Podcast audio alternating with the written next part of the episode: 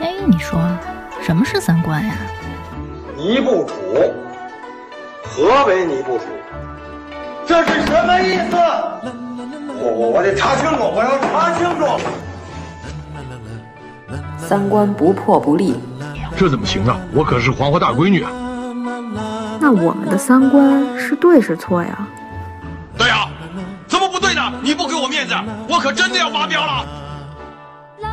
三观正，就是三观正好和我们一样呗。这些害群之马，不学无术。欢迎收听《一九八三毁三观》。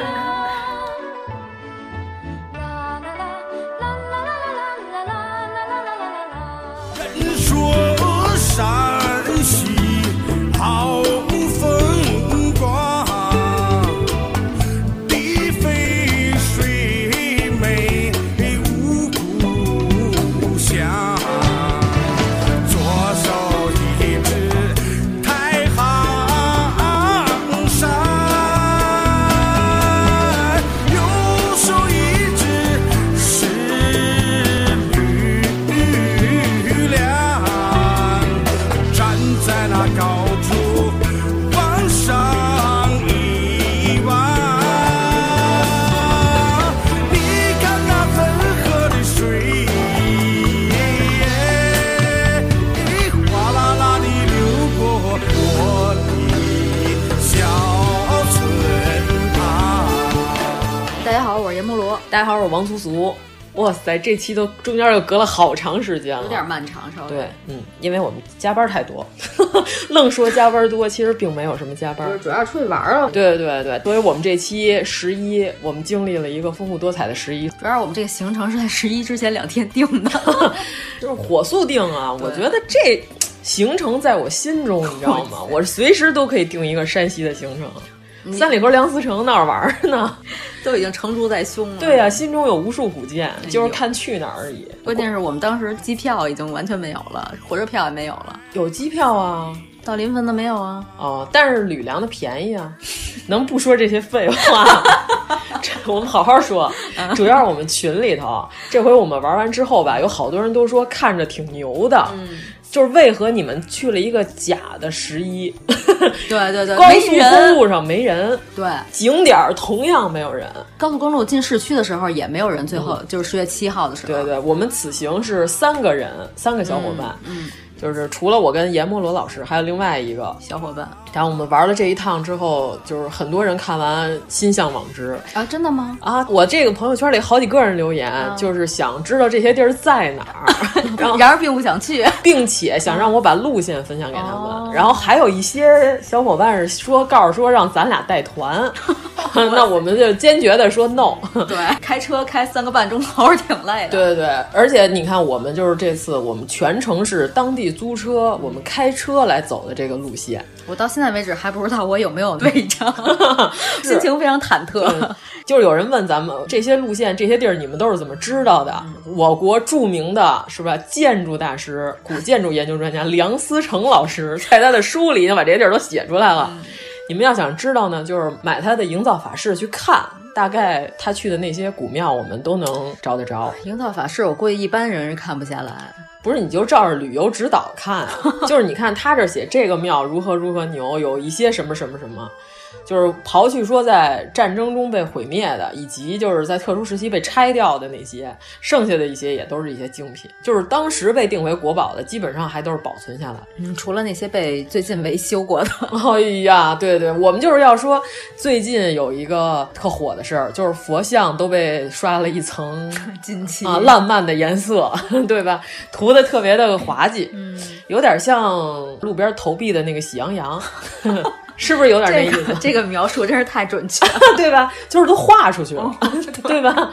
我觉得它不光是它能不能修复的问题，就是你这个严格的按照它这个形状上把这个颜色涂上去，你 都都没有做到你，都尚且都做不到。就是我对古建修复，就是尤其是雕塑、壁画这一类的修复是有不同的意见。就古建筑、木头建筑，我觉得是值得落价大修的，因为它木头有的是，如果是受潮损腐朽坏了嗯，或者是瓦要漏水的话，会侵蚀里边的这个建筑，对吧？那是木头，它就朽了。你要是落价大修，重新修的话，这个我们还可以接受。但是我很反对那种把旧的古董拆了，我们盖一新的，然后新的跟原来那没关系，对吧？就跟原来那个完全一毛不一样。呃永定门城楼，这回咱们国家有一个特别牛的一个宗派，当时是到日本去传法，等于说他在这边有一个晚明的一个建筑，是在我我国南方那个房子还在，就等于说这个是唯一的我国的这个宗派的佛教和日本有重大联系的这么一个建筑，现在被拆了，重盖了一个跟原来完全不一样的新房子，嗯，就是非常可惜，但是我们也没有办法，文保单位的人都懂文物吗？就是文保单位人可能已经死亡了， 就我我不知道他们是出于什么目的。就是现在很流行一种形式，叫仿唐，啊就是日本仿的唐他们认为的是唐代建筑的这个营造法式的风格，但是其实跟唐朝是没有一毛不一样的关系。真正的唐代建筑，咱们国家不是没有啊。都在美丽的山西，对我们现在就是人这个说山西好风对，光，我们在这个是吧劲吹啊，劲吹， 我们要好好说说我们这山西。呃反正我个人认为，如果山西要是好好弄的话，就是整个这个省可以变成一个文物旅游大省。我觉得比京都呀牛的很多。然而，我们去的大城市临嗯汾，当地的出租司机认为他们是个四线城市。 啊，对对，我觉得拥有这样水平的古建，就是山西的古建，大概在什么水平呢？就是随便你开车开个几公里，就看到一个八百年的建筑。对啊，但是没有什么保护。我去年十一不是正好去了塞尔维亚嘛，然后我们也是开车在他们全国溜达了一圈儿，看了一下他们所谓的。八百年到一千年的这个建筑的教堂，我觉得山西就是一个省，可以把整个塞尔维亚毙掉，就是枪毙，就是完毙了，毙了，就是炸嗯，不行，根本不行，比不了。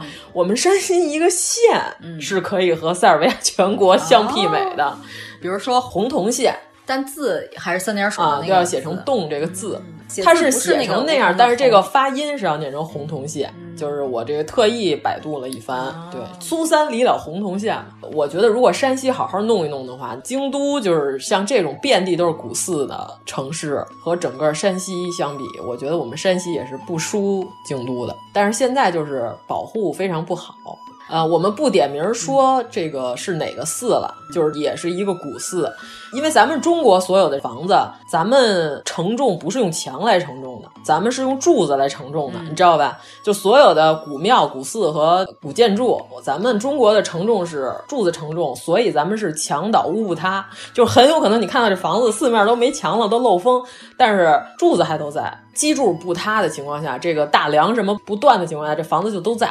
咱们说的所谓的这个墙倒屋不塌，就是现在山西这个寺，我不说什么名儿了啊，你知道它缺德到什么程度吗？现在就是倒卖文物比较猖獗，它是把这个柱子底座儿有的是石刻的那种精美的那个雕花儿，他把这个东西偷走，偷走完了，这个大庙要是塌了怎么办呢？他把这个底垫上砖，给车换轮胎，你知道吧？就大概是这种情千况。斤顶，对对对，就把这个庙整个的基座换成一堆砖堆在那儿，顶着这个房。然后呢，这个基座我们给它偷走。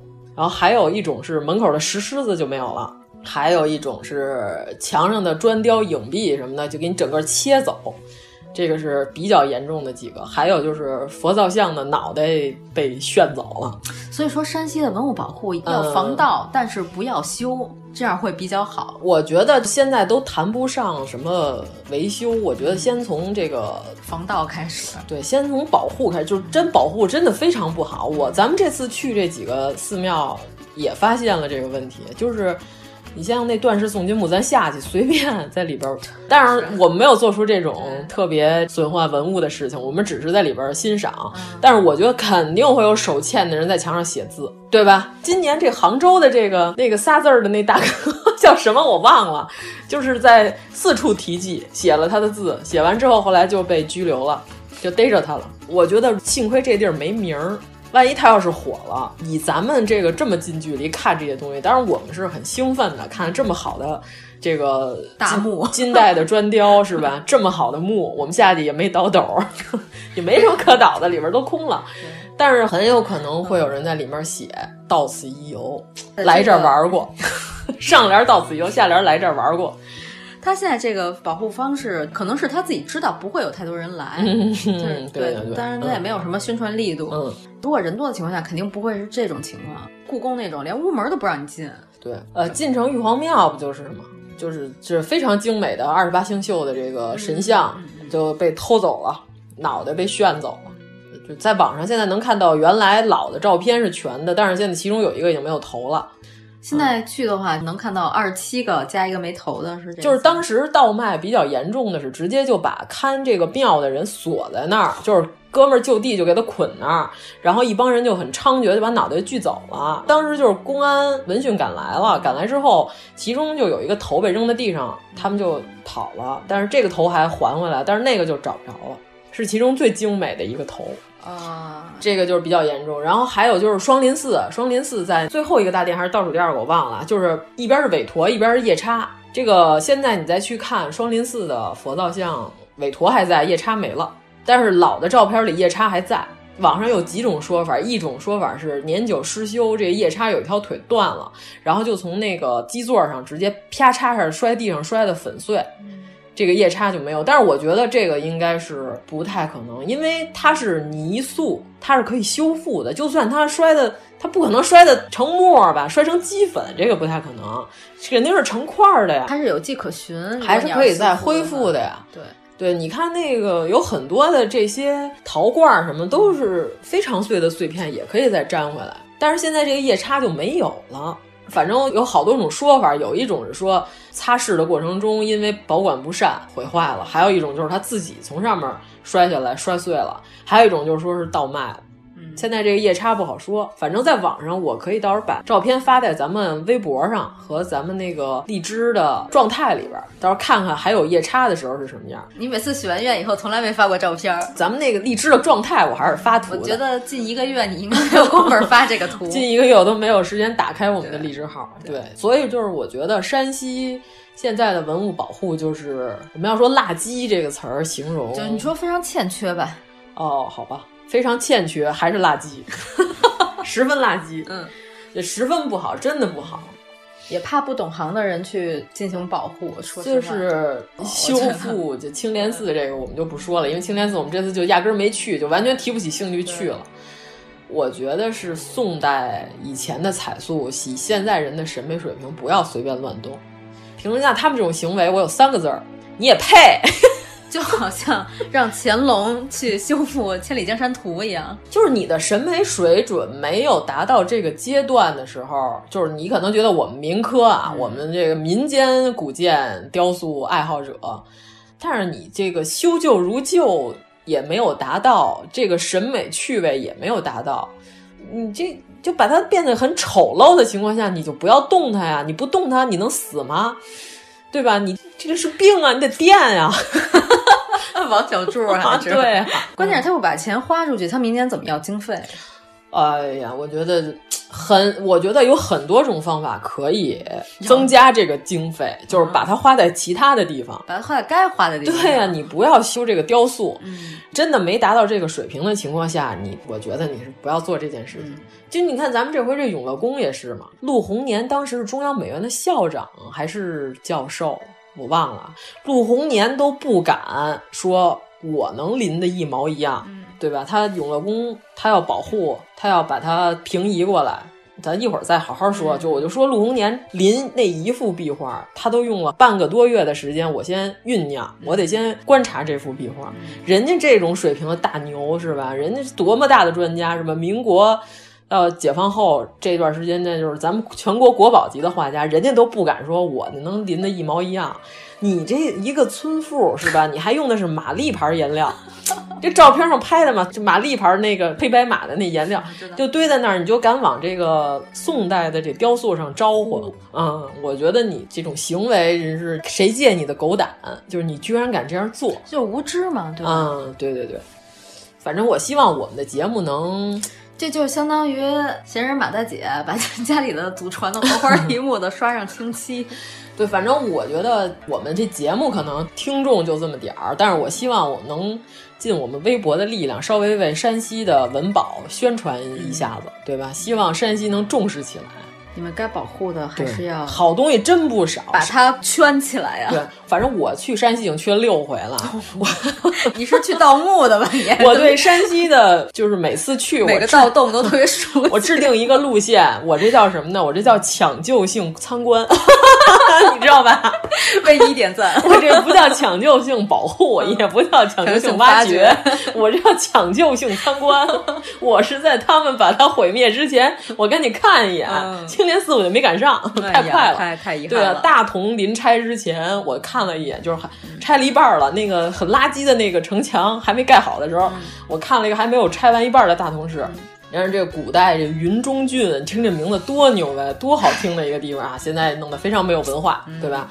然后我在网上发了一条批判大同市市长胡拆古建的这个微博之后，还被大同市长江大 桥，还被某大同市民在我的微博底下评论嗯说，大同市市长是个好市长。带领我们腾 飞，然后说你不懂他对我们大同的贡献，它拉高 GDP，、嗯但是我觉得不一定非得要以毁坏文物为你代价。可以在古城旁边建一个新城对啊呀！这当时梁思成提出的治理北京的方然案而就是这个，北京也没这么干呀、对啊，然后就是因为我觉得是因为拆了北京之后嗯开了一个很快的头榜样儿，从此之后中国的古建文保就是稀里哗啦。 人家银川就是老城旁边盖新城，但是话说回来，银川确实值得保护的东西好像也没有像山西 那么多。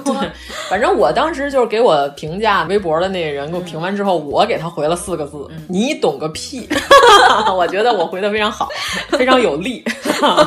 我实在不知道应该回他什么了，就是以他的文化和审美修养，我觉得我给他写洋洋洒洒一大堆什么大同的历史、大同的明清街道格局，然后是怎样的规整、怎样的标准不能被拆，我该写这些他看得懂吗？对吧？可能人家还是游荡在温饱的边缘，对所所以以人家觉得活着更重要，这所以些不重要。嗯哎，我们今天这节目就要说一些在人生的生命的最低谷，最低谷的边缘，人家还是要保护古建。对吧？我们要说一些这样的民国时代的大牛人嗯物，就跟我们看的这些景点有关的。好的，所以说，像这种货色，就是我就评价就是，我认为他能听懂的语言就只有“你懂个屁”四个字。对，就是他能听懂，他也没理我， 很好。他要反驳我呢，我可能就是卷这个黑街，就是与他开始。我觉得确实挺遗憾的，就是你守着你们家这么多好的东西，然而不自知。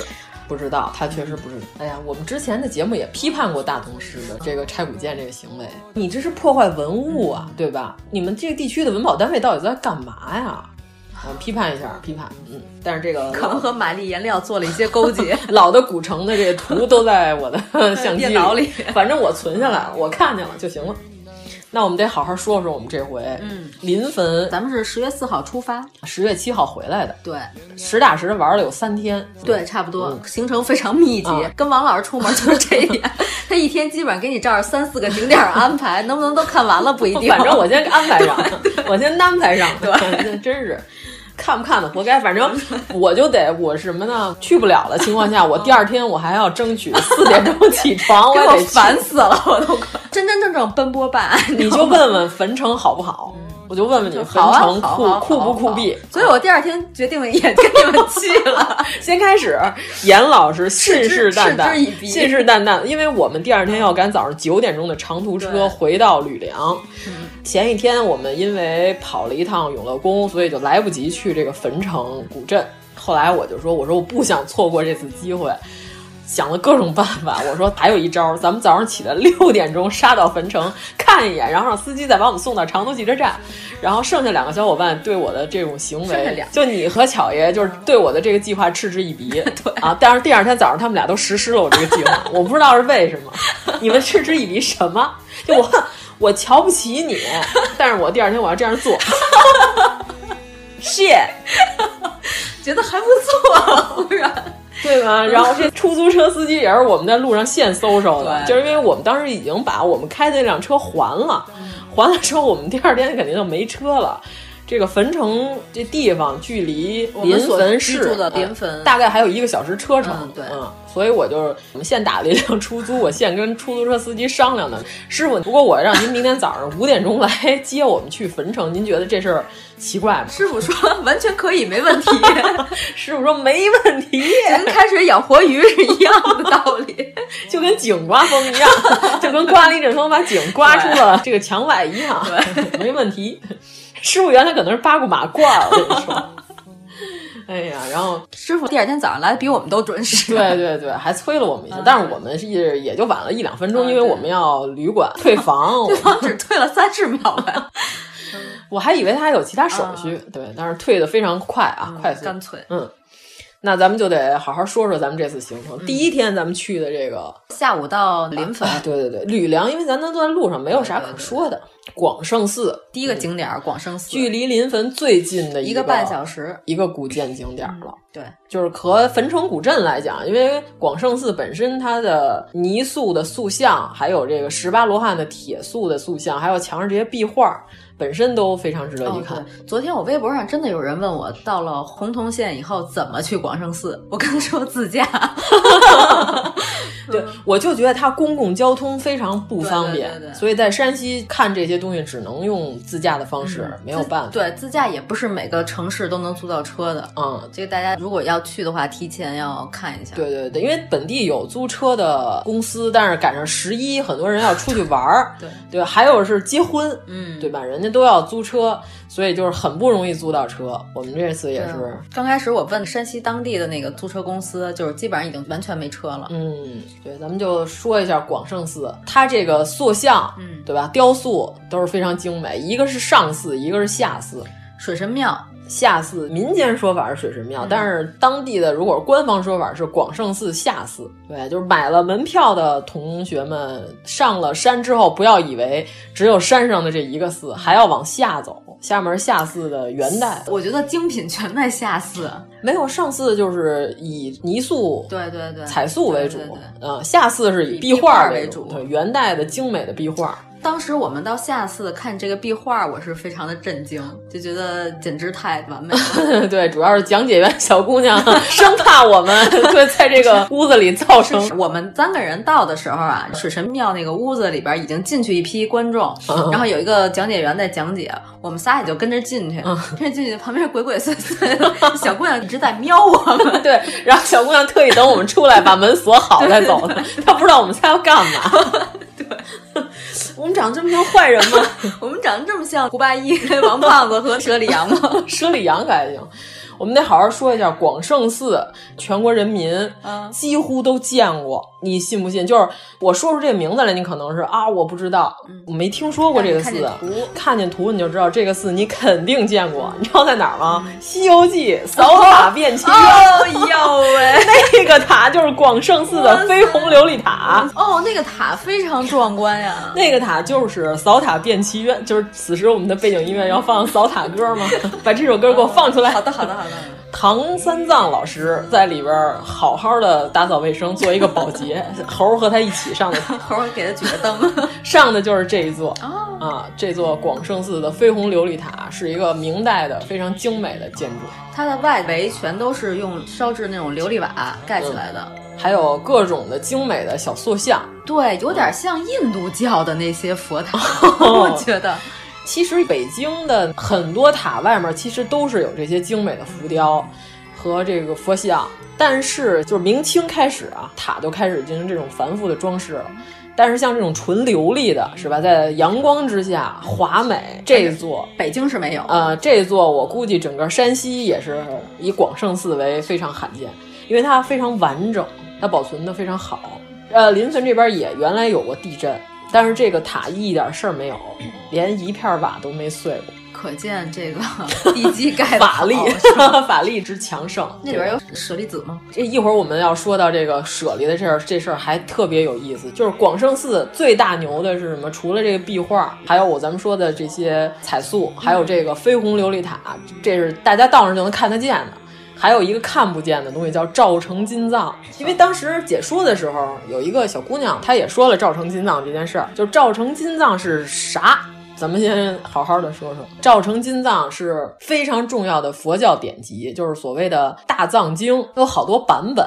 就是从《大藏经》传到中国开始，就在白马寺传到了中国开始，就不断的有翻印课本。然后我们的唐三藏老师，你看刚才我们说到扫塔的这一位，就是三藏是啥？为什么他叫他唐三藏？对吧？大乘佛法嗯三藏、啊就是律藏、经藏和论藏。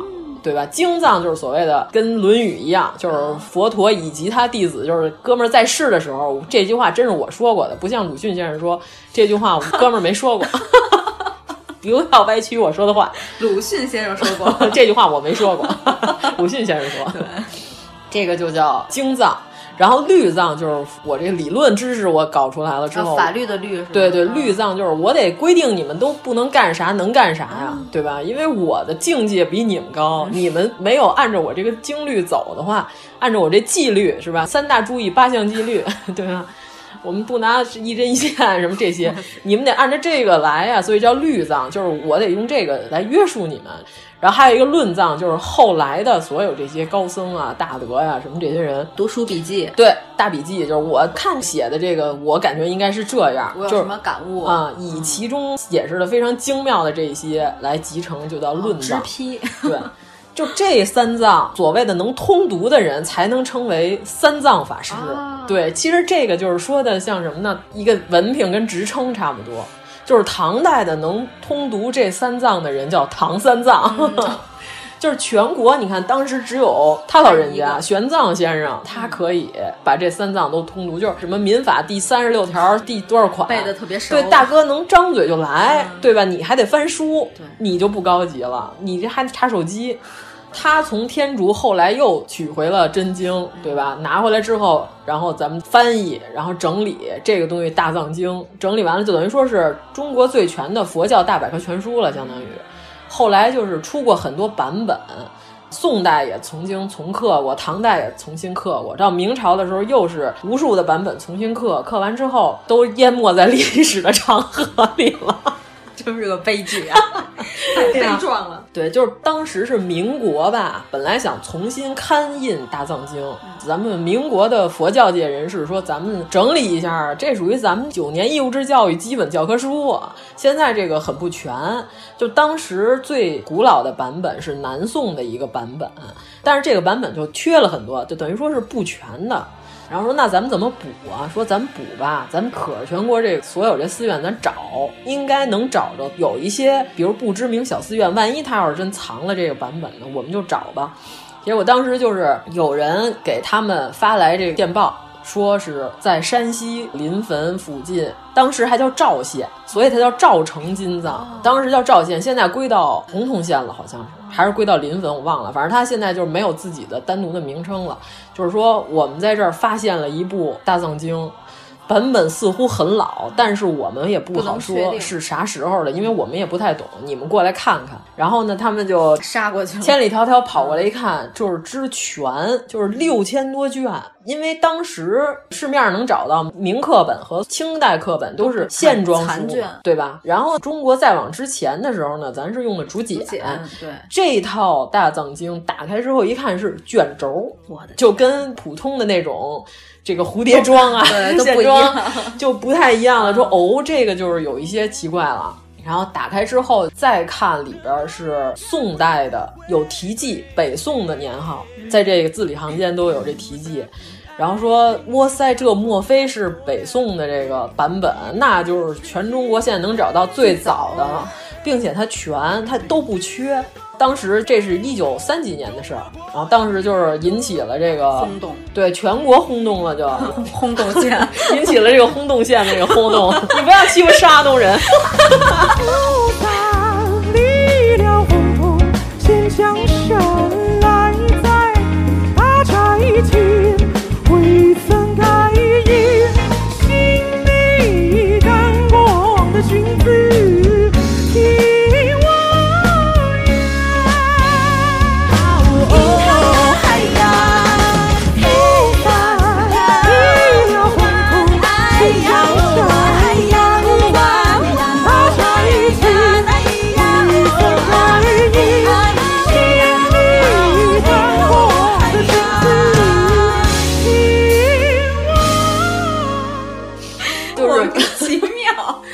烂梗， 不要欺负山东人。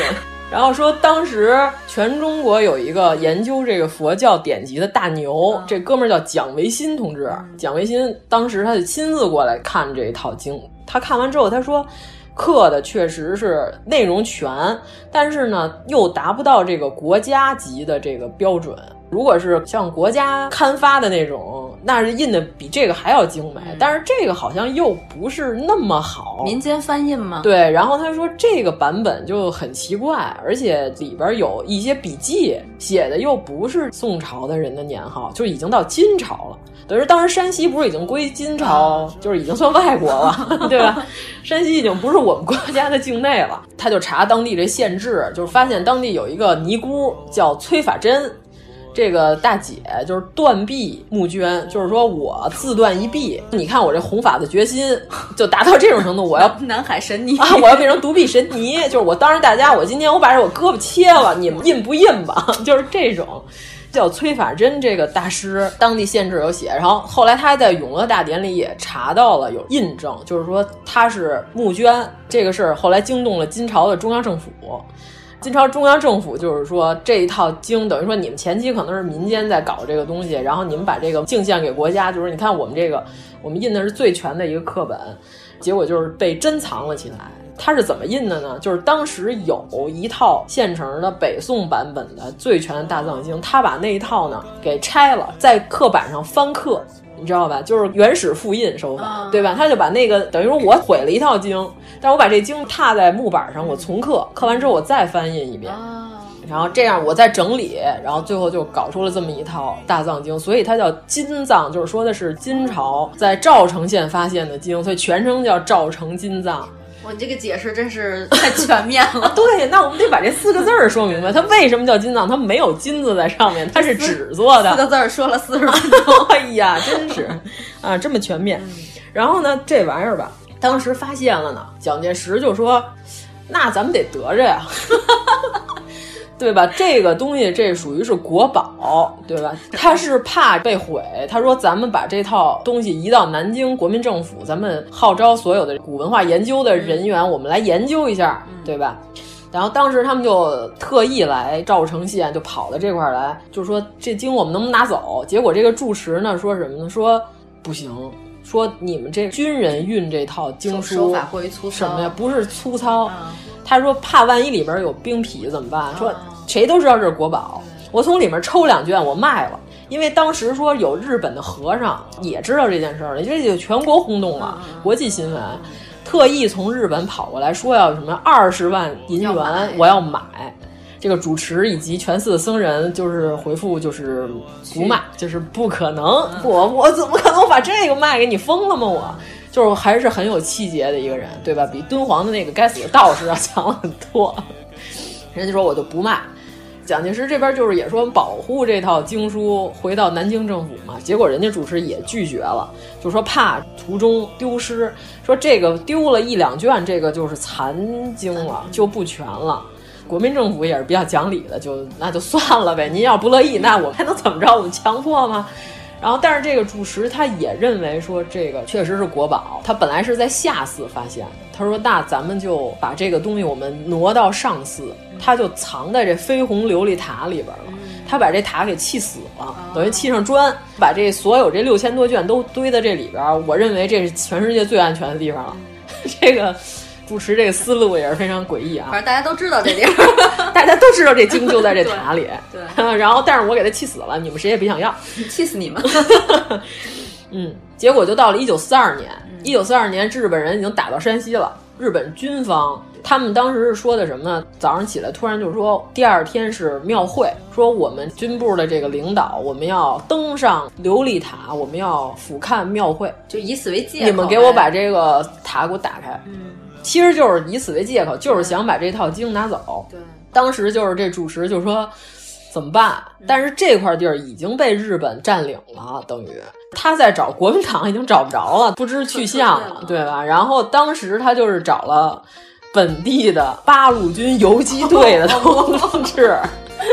在头一天晚上嗯，把这个运走了。所有人就是一夜之间把这个六千多卷给挪走了， 等于说我们这本地的这个晋察冀地区的游击队嗯也对这个经书保护国宝的这意识也比较嗯强，他们也知道这件事，就是也听内部消息啊，告诉说确实日本人就是奔你这经书来的，人家不是为了看庙会。这主持大是大非面前，对相当有觉悟。跟这个住持商量，住持就虽然也有很多担心嘛，因为国民党兵是兵，对你们八路军的兵对不也而且是兵吗？啊对，而且当时也分不清是吧？对，你们都是当我兵哪知道而你们已三项注意、八项纪律都哪些呀？然后他也犹豫，但是他就跟他说：“说您今天要是不把这经挪走，第二天就归日本人了。嗯你要想想，这东西就不在中国了，对吧？” 最起码我让你拿走，你这还能是在然中后国人手里。结果人住持一想，算了吧，那你就帮我抬走吧，嗯就连夜就抬走，中间就辗转嘛，就各种藏匿。这一套经到后来重新建国的时候也没有丢，哦就是一直都保存着。但是呢，他们藏这地儿有点猎奇，啊藏那煤窑里边了。结果呢，建国百废待兴的时候呢，一打开一看，发霉了，还有很多受潮发霉，因为它是纸，它就粘上了。就完全粘在那个卷轴那木棍儿上了，粘完之后呢，还粘了这个煤灰，就有的地方就黑了，还有一些地方呢是长那个霉斑了，长毛了，对吧？然后就是处理，哎呀，真是个辗转的故事啊。 修复的应该是总兵。然后就是当时就特意开了一个专门修复的一个小组，就是古籍修复。他们说怎么给这裂开呢？它已经粘上了，它变成擀面杖了，怎么办？然后就是用笼屉蒸，蒸蒸完之后呢，它就能轻轻给它分开了。就是修古画的时候也有这个啊手法，拿笼屉给它蒸完了。就是这四五个人儿修了十六年，把这套赵成金藏给修好了。出来一人开了一包子 铺， 对，出来之后呢，就在北京开了这个庆丰，使用笼屉的技巧，出神入化。我跟你说，这包子我想蒸几分熟了，都给你蒸出来，对，给你蒸上花纹儿都，啊，并没有啊，并没有，人家 胡说八道啊！刚才这几句， 刚才庆丰这段是胡说八道，然后。蒸完了这套，呃，这套 绕城金藏，别高兴了，赶紧接着说。修好了之后，现在完全版本的，大家可以都能买到，在中国的图书馆镇馆之宝之一就是赵成金藏，还有一套是《永乐大典》，还有一套是敦煌古书，呃，还有一套是什么我忘了，反正就这四个是四大名 著，这个是真的应该叫四大名 著。古籍修复，因为它是大百科，它是全书，它跟这个一本书还不太一样。对，所以就是里边儿是有很精美的刻画的画片儿，就是以竖着写的嘛，一行一行，然后里边儿我得画相应的插图。所以说这套是非常精美，在网上可以买全的，就是但是现在已经是现装版了，你在网上就能看到最全的赵成金藏就是这套，这一套书都买回来得占多少地儿啊？不好说，关键你买回来你看 吗？这么精深的这个佛典是吧？欣赏一下。，对，但是这东西，你想，金代到现在八百年了，没有经过任何的损坏，对吧？颠沛流离的情况下，就是上面的文字，我们还都能知道他在说什么。对对对对，上面就很不容易啊、然后所以说，金代也用了我们的汉字，我们非常的欣慰， 他们也被我们同化，使用了我们的汉字。你说这广胜寺它是不是值得一去？知道了如此复杂的这么一个流程，离这个广胜寺不远有一个叫太阴寺。先开始大家都说的是崔法真、独臂大神尼募捐的这个钱，把这套《赵成金藏》给印出来了。后来发现是什么呢？其实不是他主持修的这套书，是石公法师，是这个独臂神尼的师傅。哦等于说，这个崔法真十三岁就出家了，就已经把胳膊切了。十三岁对就断臂，对，对对，就是一言不合。 一言然后呢，十三岁跟着这个石公法师，还有他的师兄叫慈云，俩人。崔法真是女孩儿，慈云是男的，这俩人跟着石公法师开始修，等于说这套书没修完，石公就去世了。等于到了崔法真这儿，他说：“那我就要完成师傅遗愿，我要把这套书修完。”离临汾不远，还有一个庙叫太阴寺，就是以后有机会，我觉得还可以去一下。太阴寺里边找到了一个石碑，上面把这件事儿等于给补完了。就是说，那真正牵头人、带头大哥，我们得是吧？得表扬一下子，是石公法师嗯老法师牵头。哦他上面还把这石公法师生平给记录，石公法师见过宋徽宗。就是他在去五台山的时候见过了宋徽宗之后，宋徽宗就跟他一聊说：“大哥果然这佛法精深。”当时徽宗赐给了他一批宝物，就是法器，等于说他是那皇上赐的肯定是好东西了。关键是宋徽宗这个品位 啊，艺术水准，他能认同的东西，应该就是都是好东嗯西。对我，感觉嗯赐给了他一批法器，然后后来呢，他刻完这赵成金藏这套雕版等于木板儿，你想这纸留了八百年还完好无损，这套雕版上万块儿，这套雕版按这题记说是存在了太阴寺里。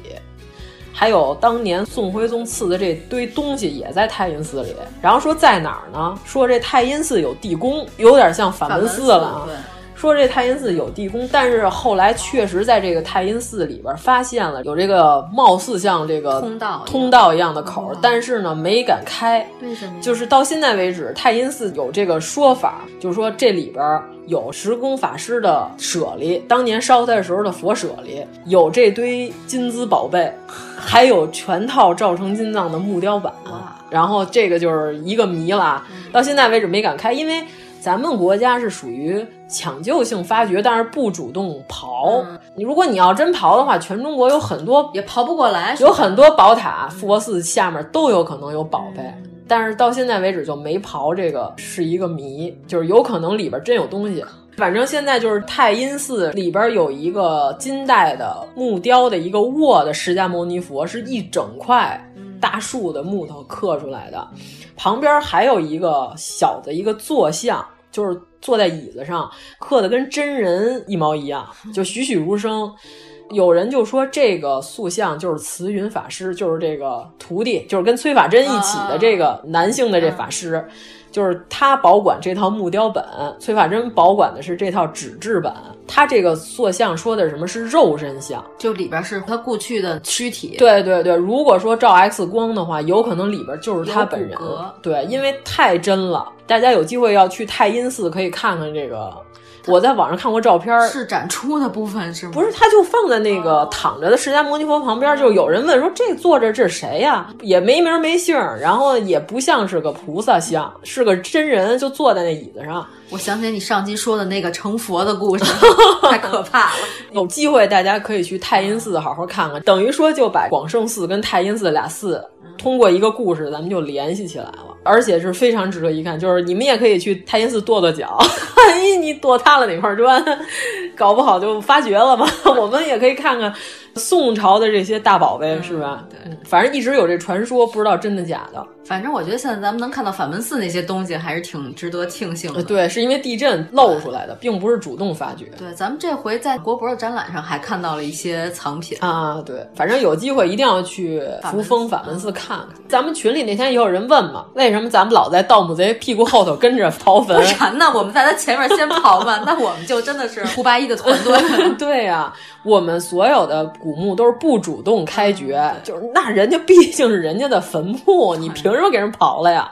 但是，一旦被盗墓贼发掘了，我们要抢救性的维护，对吧？我们要呃在盗墓贼之后，我们为了保护这个东西，不能让它全拿走都卖了去，卖到国外那成何体统，是吧？那我们只能抢救性发掘，你我们也不能让它晾那儿啊。而且，尤其是好多特别重要的文物，我觉得卖出去以后，你就再也见不到这个东西了。嗯，，对，可能会被某个藏家就收藏。对，因为他知道，道这是赃物对，他也不敢卖。对，就再见天日，可能就不一定哪年了。对，而且这有很多东西盗墓贼是毁的呀，对对他就对他这纸他又不要对，他给你瓤了，对我就找金子，对，对我找玉，对我找那个青铜器，很重要的这个文献就被破坏了，嗯，尤其是纸，它一氧化一受潮就完犊子。 对吧？对所以说我们不主动开掘，但是我们也要跟那盗墓贼屁股后头 好给他好的们擦屁股，擦屁股。对， 对所以我们要纠正大家一个观念，就是为什么我们总是在盗墓贼之后，我们都知道这坟在哪儿，但是我们不挖。是这样的。嗯，对，那咱们要说一下咱们在广胜寺的趣闻轶事 吗？咱们把广胜寺遇到的那位师傅说一下。， 哦，对对对，我们当时正好是在下寺对，山门，人家在修这个四大天王的时候，因为它现在的山门里头没有塑像了，人家想把这个寺整个给补完一下，嗯对吧？就是基本的形制是山门下面有四大天王正在塑像，对，而且我们能看到里边的钢筋骨架，师傅站在天王的脑袋后边，正 在塑他的帽子。对，现在还是原来的老手法儿，原来是割木头，现在是割铁丝，啊对其实都是一样，就是在网上堆泥塑，塑完之后再精细化之后再上颜色。嗯，我们觉得师傅做的挺牛。是一个好的手艺人吧？对对对嗯对对，就是他这东西，我估计搁几百年也能变成精品。对，看这些没上色的泥胎，本身已经是艺术天分已经很高啊了。，对对，关键是它所有的塑像都有小样儿，嗯先搁在底下，它照着那个扩大好几米得，我觉得这要当手办卖，我估计得卖三千 不止。哎呦，不止不止不止不止，这么好看，那对肯定得贵。对，比龙家生的 要卖的贵多 了。 非常遗憾，我们忘了打听师傅的全名了。只知道他姓梁，对，是梁师傅啊、嗯当时我们还给师傅拍了一张照片，并不是梁 宽是。哎呀，梁赞，呃，塑的非常的好，栩栩如生。嗯对，咱们中国的这些寺庙里的塑像，特别大牛的，都是像他牛，但是谁雕的不知道，嗯对对对谁弄的不好说。但是欧洲的那些，就是哪个塑像都有名儿。呃，除了古罗马的那些，确实是找不着人了。大部分能记下来的人，就是认为这个就是艺术家，他的名字和这塑像一起永存。但是我们希望以后咱们这个默默无闻的也能，不能仅限于说人家是一手艺人。其实我想，在这些塑像的，比如说边边角角处，会不会有他自己一个款儿？据说永乐宫重新大修的时候，就是它整体迁宫的时候，在非常微小的地方，确实看到了画家终于忍不住把自己的名字写在墙角上。 搞得漂亮。 对，那这哥们儿画了这么牛的一幅画，连名字都留不下来，岂不遗憾？对啊，我偷偷的写在，反正你们站地下看不见，嗯对吧？因为咱们中国古代寺庙这个照明 非常的不好。欧洲教堂是采光极好，他们是要用光来表现上帝的宏伟，嗯我们是要让用那种幽暗的气质 来表现这不一样的风个格神佛的这对对个对神秘，对我们要增加神秘感。所以说，你站地下，你是绝无可能看到房梁的犄角旮旯儿有他的名字的，嗯，人偷偷的写在上面。我们现代的这些人干过这件事儿，我听说啊，原来有一公司，这个稿子改的变数太多了。嗯 哥们儿在这个最角落处给小样儿读的时候写了一个谁谁谁，你妈叉。 然后这个画面后来做活动的时嗯候喷成了十二米乘三米的大背板， 这个字就非常的清晰、 啊。这是我听说的我们广告行的一个轶事啊。太棒 了！嗯原来这个字可能做成了一点或者两点，然后放大了以后非常不可小 对觑。，原文件给的时候忘了把这个去 掉。这个谁谁谁你妈叉就被放大印在了保绿布上，也挺好，当时还啊一 份嘛。当时还不是 LED 屏，哎呦，哎呀，非常尴尬。 所以具体是哪个公司干的，我也记不太清楚了。反正就听说过这么一件事 情，因为改的变数太多了， 所以你们不要得罪设计 师，不然你会接受设计师的雷霆愤 怒。设计师给你写一个你妈叉，关键是我们去广胜寺那天阳光极好，嗯，夕阳。对，然后红彤彤的对对对，整个寺就是红与绿的组合，关键是它很安静，对，对嗯没什么人，也有一些游客，但是很少。对，很少很少，你就能体会宗教的庄严。嗯对对，不是那种挤成一锅粥的嗯寺庙，过去初一十五那庙可能确实要挤成一锅粥，大家都上香啊都嘛是。善男信女的那啊种。，但是我觉得作为十一的一个景点儿，那是体验非常之好的。嗯，真的，这是我除了宅在家里以外过得最不拥挤的一个十一了。哎，对，你看我挑的地儿能有人吗？ 我就奔着没人的地儿真去。烦呀， 哪有人啊？ 啊，咱们第一天广胜寺，哎呀，说了这么多，嗯，好了，第二天我们去了隰县隰，县这个字儿非常的不好写，并不念诗， 到现在我都不会写。一个三点水儿，右边上面是一个日，底下是两个腰，四个点儿，哎呀，你说完我还是不会 写，听起来还两个腰四个点儿，还是听着像掷骰子，嗯听着像牌九，对对对是小西天千佛庵，对，嗯隰县小七天，这个是玄素的精呃精品对，因为它这个庙是明末崇祯年盖的，嗯但是这玄素是一直修到清初，哦修到顺治的时候才全修完，所以就是跨度跨了这个明末到清初。当时我发过朋友圈，评价全是“哇哦，这是什么满天神佛你说的是当时你从网上当的图，还是”？呃，说哦不是这，次我这次拍的哦啊。嗯，对对，我们还要声明一点啊，虽然这个不许拍照，但是我们没有用闪光灯，我们确实是没有毁坏文物，没有对文物进行破坏嗯，不让拍照这个理由，如果说是因为日本有好多寺庙，咱们不是之前说过吗？它没有版权，嗯对就是我们要印佛像画册是我们寺庙本身的财产，你们不能随便盗用这个形象，不让拍。但是咱们中国所有这些寺庙没有版权，因为这个小西天、千佛庵网上的图就几乎没有特别全的哦，对吧？你像永乐宫我们就不拍，因为这网上太多了。找画册很全，一套一套的都有。但是你又想留点影像资料，对吧？你看，这不是我说啊，这个青莲寺被毁了，嗯，人家之前在寺里拍照，这些人拿到的就是这些宋代塑像终极版的终极版本了，再有没有了？对，对被你们都涂涂脂抹粉了，涂上你们的玛丽颜料了， 对吧？特别你要的野兽对派，但是你从侧面角度上讲，之前留过照片的这些人是对这个文物影像的最后记录，对对吧？梁思成梁大师跟林徽因女士当年去山西，一共野外考察了得有三次吧，好像我记着没错，一共去了三回，人家拍了无数照片啊，那人家进行了保护，因为有很多佛像在他们调查之后也没有了，再也没有，再看不见了，只有这些照片了。对，我还在想，你说咱们现在有高速，有车，嗯还去着这么费劲，一天只能去两个对对地对方。对，嗯。但他们当年去就也就坐个牛车吧，啊， 他们当年是骑驴，就是走的山路，真是大好河啊山可骑驴。 对，就是有的地方他们是开小汽车，但是只能走大路。对对对再往山上，现在你都修好了，全是对柏油路了。对啊他们那会儿就是骑驴上山，天哪！而且他们第三次野外考察的时候，日本人已经打到山西了，等于人家这两位冒着生命危险，对，而且这林徽因当时，林徽因在东北的时候就已经得了肺结核，哦她就是跟梁思成后来结婚开始原野调查的时候，她一直是有肺结核的。嗯这么一个女性是吧？人家本来是这个江南女子呃，大家出身对吧？对对林长民他的父亲是吧？你想梁思成是吧？梁启超的后代、嗯对吧？这都是什么样的人物？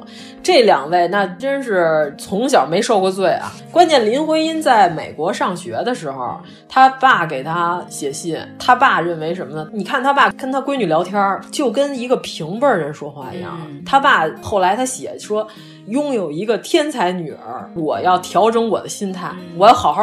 和我的女儿就是平起平坐，我不能把她只当成闺女，我要把她当成一个可以聊天儿的人，同事对对对， 这同事有点过。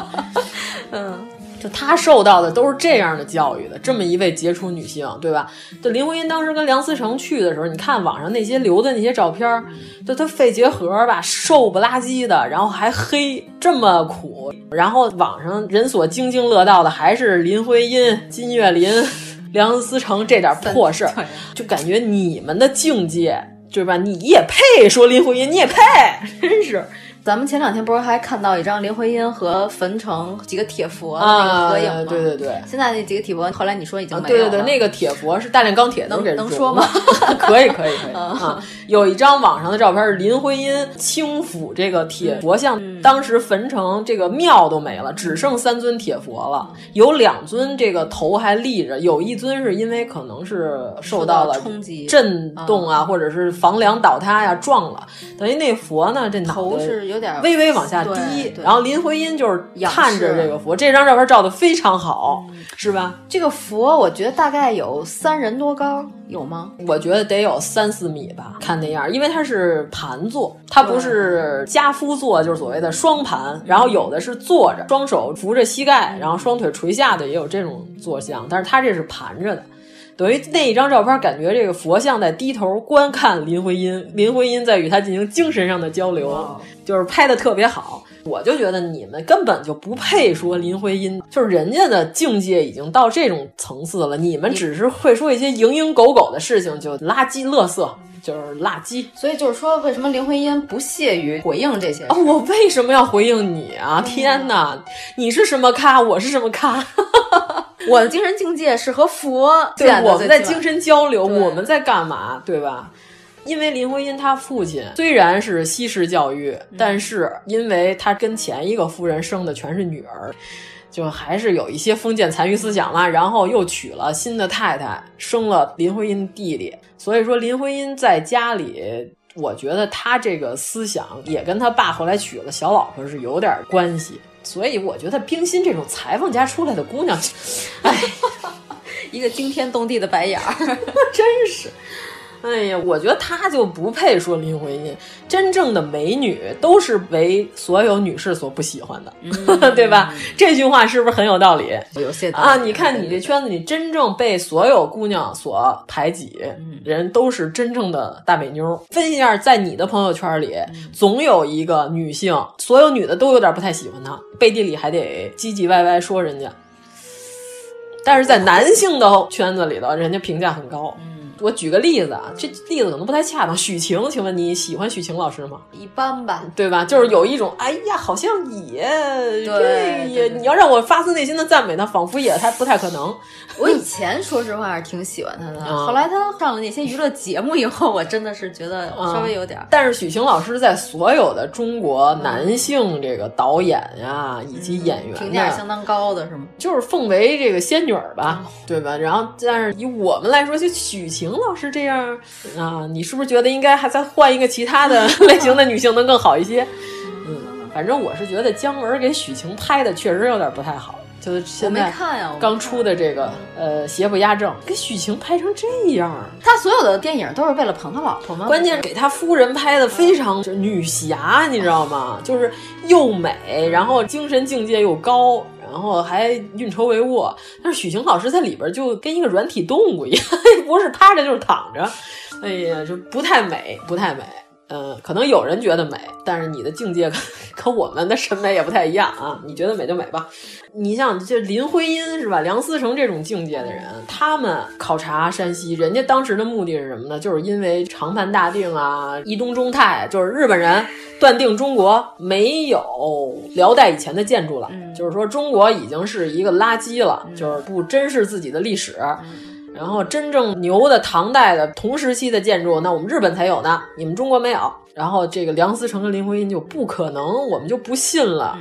但是他们俩头两次去山西的时候，最早最早的就是应县木塔，嗯，伊东忠泰说的最早的就是华严寺，大同华严寺就是我上一次去山西看的。他说这个就是辽代是中国最古老的木建了，结果再往前一看，蓟县独乐寺是辽代的，就又往前推进，距离唐朝就只有七十多年啊！难道中国就没有说再往前推七八十年的东西了吗？木剑就没有了吗？石刻的佛窟什么的肯定是有，你看龙门那个，那就是唐朝的，但是就是这木头不好保存。啊还有一个就是咱中国喜欢什么呢？翻修， 这个哪朝哪代都有但是日本也翻修啊、日本不太一样的是，他们是换新的东西，但是这个形制我们不变。呃，是对啊，但是它东西你慢慢的根据年代，你不停的翻修以后，它就又是另外一套东西了。这就是是个哲学问题。对就是一个唐代的古建，如果它的木头、石料、嗯什么全都换过一轮了，它究竟还是不是一个唐代的建筑？对对对对对这是个哲学问题啊。但是他们认为，这个只要形制、历史严格都保存下来了，这个就叫唐代建筑。咱们中国是整个销 啊，毁给又你改新就要给你推了 重来，就是按照我朝的审美再盖一新的。咱们是流行这块。五台山的这个佛光寺，这太有名了。就是林徽因跟梁思成俩人当时是去敦煌看壁画的时候，发现说山西尚且有这么一个寺，但是具体地理位置只能圈个大概。然后俩人第三次去山西的时候，在山里头发现了佛光寺，梁思成原来在美国出过车祸，就是嗯一个瘸子加一个重症肺结核的妇女同志俩嗯人，然后在互 相搀扶着。在山西的五台山的大山里嗯发现了佛光寺，然后非常的激动，就里边儿壁画也是唐代的，哇彩塑也是唐代的，然后整个殿就一点没毛病，没就是动过，这么多年，几百年、几千年下来，没有人打扰。一千二百年吧，嗯还完整的保存在五台山的大山里。然后当时就是俩人就激动万分了，等于我们真的发现唐代建筑了。之后，现在山西一共有三个唐代建筑，就是山西境内，全中国一共有四个唐代建筑，呃有仨都在山西，还有一个是五代十国，比唐稍微晚了嗯一点点一点点。对，然后这个咱们得说一下，虽然这些我都还没来得及去，就是这个永乐宫啊，这个瑞城那个叫广仁王庙，离永乐宫很近，但是它来不及了嘛。瑞城其实咱们已经路过了，对，广仁王庙那个是大和六年，就是八百三十二年。然后就刚才咱说那佛光寺五台山的那个是建中三年，是七百八十二年。然后还有一个是河北正定，河北对对对对，你看河北也有一个唐哦哎，咱代 们，去一趟吧， 顺便把那个动物园逛一下。和十里分儿一 喜欢的那些一起对嗯啊。河北正定开元寺钟楼，这是乾宁五年八百九十八年。五台山还有一个南禅寺大殿，嗯就是建中三年，这是全中国最老的古建，是七百八十二年。就五台山有俩，越越有名的名胜被推翻重建的可能性越高，他们就得找那个没名儿的地方。对，然后还有一个是天台庵，最先开始推断是唐代，后来发现了题记上面写的是大唐天成。但是整个唐朝没有天成这个年号，后来发现是五代十国李存茂那会儿写的是有一个唐特别短，嗯然后发现那就是降为五代，这就是全中国能跟唐代、辽代以前沾边儿的，山西就占了三个半，嗯河北有一个，哇，我大河 北还可以吗？竟然有此建筑。嗯 对对对对对对。其实到目前为止，我看的最早就是金辽嘛，呃，华严寺的那个。当时我跟王十九主播一块儿去的，嗯王十九主播和我，我们俩在善化寺大雄宝殿，我们就我们俩人。一脚踩进去，王十九主播当时的描述是， 我感觉我可能要吓尿了。呃，你描述一下呗。就是《西游记》动画片儿，哦，唐僧进入妖精洞呃 进入妖精洞的时候，我们这可能是不太尊重啊，但是当时真的是感觉就是所有这个 佛像盯着你。佛像是朝你这个扑面而来，因为金辽之前的这个建筑构架非常高大，你一进去之后，你就感觉这个压倒性的气势。对，而且像这些塑像，如果你从侧面看，它都是往前有一个倾斜的对对角对，度有一个倾斜角度对啊，所以说会给你这种造对成压力的感觉。所有人低头看你，对对对哇、当然这屋里只有你一个人哇，塞哇塞，你真是面试的时候都没有这么紧 张，太可怕了。哎呀，那这种感觉好想体验一下。嗯王十九主播当时就是说，他说我要一个人，我肯定不敢进 来，就是一脚踏进去的时候，感觉要吓尿了。反正就我们俩人，当时后来我们在里头游览逡巡的时候，有一个扫地的大姐进来看了我们一眼，然后说。啊，你随便看看啊，别瞎动啊，然后出去 了。确实是压倒性的气势，非常值得一看。就是华严寺，我也随便介绍两句吧。就华严寺，它有一个，我特意查了这个字儿到底怎么念。有人说念博家教藏殿，就是它那里原来也有经书；有人说念博茄，就是茄兰的茄，咱们就念博茄吧。茄吧，啊茄，对，就就就它吧，啊，就那里边有一个天宫楼阁，是当年藏经的地方。进去之后就发现它是把藏书柜，你知道吧，就是搁经书的，它给盖成了拱形的小阁楼，一个一个小房子，就感觉是什么，就是《西游记》看过吧，天宫就是就拱桥上面有一个一个的雕梁画栋的小房子，所有的这些经都藏在这些小房子里。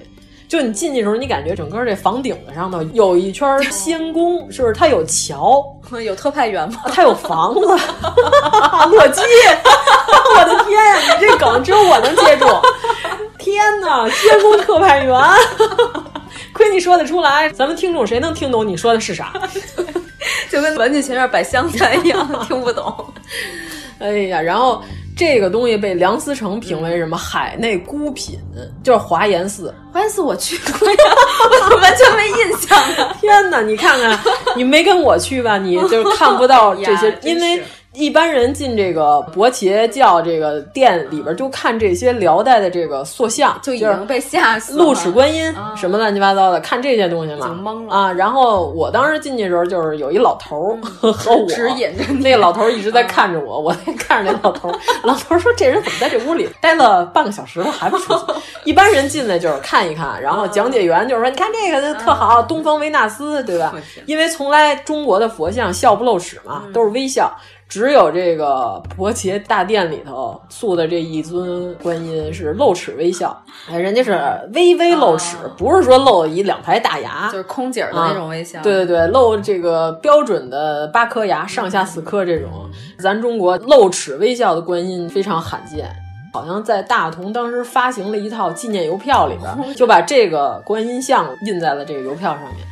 这个东西你去华严寺竟然没看见，这是整个华严寺上寺下寺里的精品中的精所品。以我因为那个年代比较久远，当时年纪还小， 哦就是属于瞎逛，你 懂吗？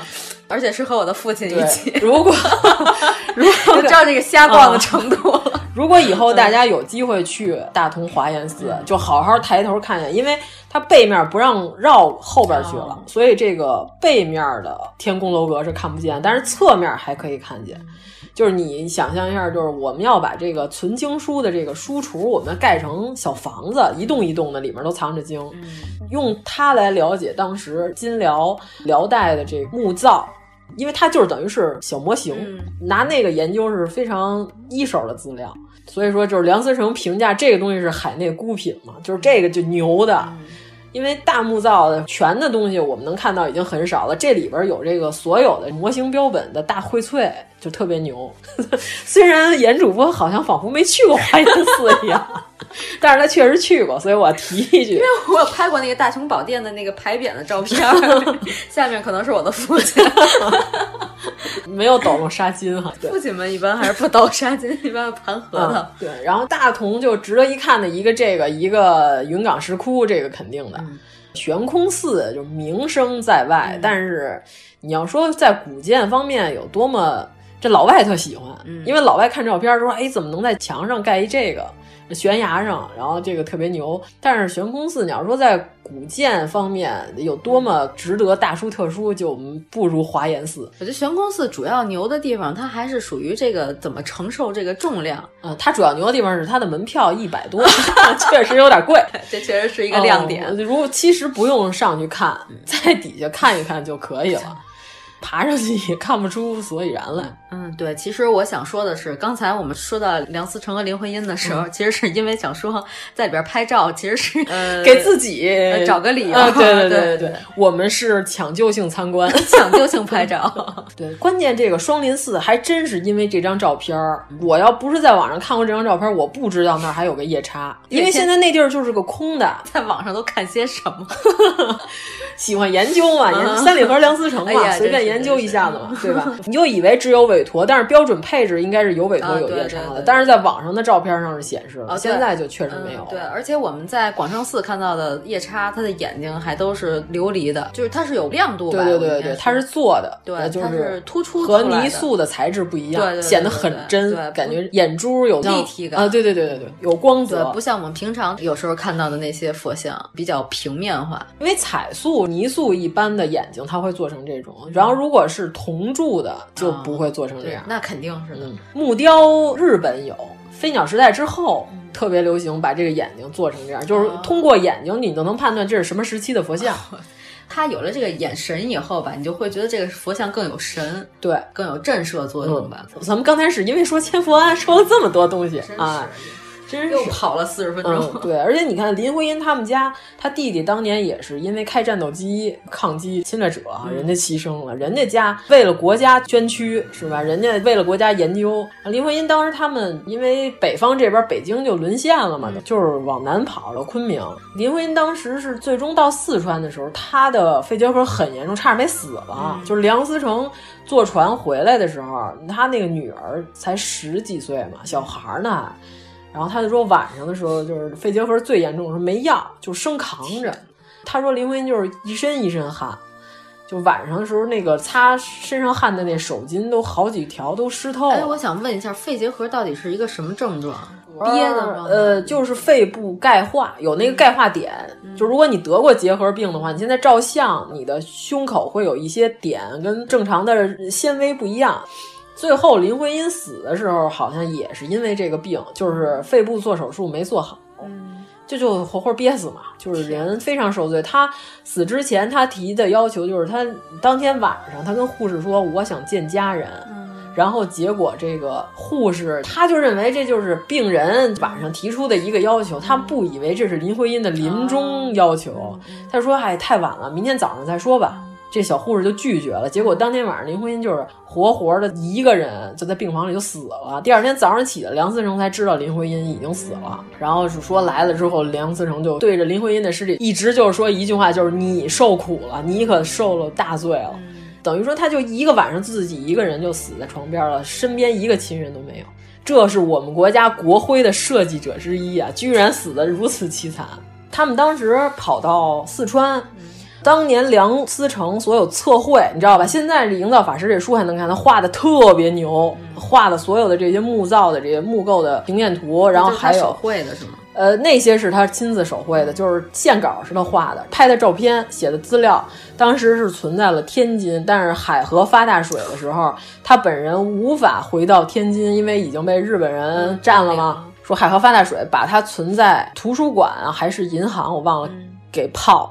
他闺女就说：“说我这辈子没见过我爸哭，说我爸听到这个消息嚎啕大哭，就是这辈子心血，啊，我原来在建工出版社，我们不是出梁思成全集跟刘敦桢全集嘛，南刘北梁，梁思成是北方研究古建的大牛，刘敦桢是南方，他们经常一块儿野外调查，也是俩人一起合作。我们当时修这套照片儿的时候，有好多霉点儿，就是估计有可能是当时泡的，哎，所以你们做书的时候，这些霉点儿是要修掉的。要修掉，因为你要让这个丝完露出整地呈现来。对，你知道这一天干嘛？就在那儿咔咔咔点鼠 标，那个烦，别提多烦了。哎呀，懂懂懂嗯。那个照片发霉的程度，就是它有的是底片，你在翻出来的时候，它那霉点儿就在上面，你就得愣修。嗯，我原来在拍卖行修他那个拍卖图谱的时候，也是修动画片儿的手稿哦《天书奇谭》 然后上面也是有霉斑，就霉点儿了无所谓，我要是《天书奇谭》有几个霉点儿我也买，《天书那奇谭、啊》可不便宜呢。肯定不便宜，嗯，是那种赛璐璐画的那对对种对啊、因为我们那个是建工出版社出了，是为了研究学习用的，所以它必须得特别还原这个古建，所以得把那些东西修掉。而且最烦的是什么？打字，就是营造法式上的这个字，常用字根本都 没有， 哦，等等等，完全打不出来，造字嗯全都得造字，所有字都得造。哎呀，这想想都烦。我 在建工出版社这几年啊，太可怕了， 但是奠定了我对古建的爱好，，对这个感兴趣的基础。你等于是排的过程当中，顺便把这手稿也就看了一遍，对，顺便把这本书都看了了一。遍。嗯，但是它全套很多卷，我们一个人只能负责一部分。嗯，我们也算是对中国古建的研究做出了我们微小的一些贡献贡。献嗯好，吧当然真正牛的是人家拍照的人，骑着驴在这种 山间，是吧？网上还好多人抨击林徽因，告诉林徽因他们修天坛的时候破坏古迹，就有一张林徽因当时是踩在这个天坛的那个瓦上，然后他们是落架大修嘛，他们是上去观察、观看一下这个修的情况，爬上去，就是你告诉说林徽因破坏古迹，哦。那不踩上去，你说怎么修？你给我一个你不沾天坛还能把天坛修好的一个办法。你有小翅膀吗？哎，就这种货色，我跟你说，就是为了诋毁林徽因而诋毁林徽因，没有意思。对，人家这个成就方面儿比你要强得多得多，你这水平，你也配说林徽因狐狸谢他，真是。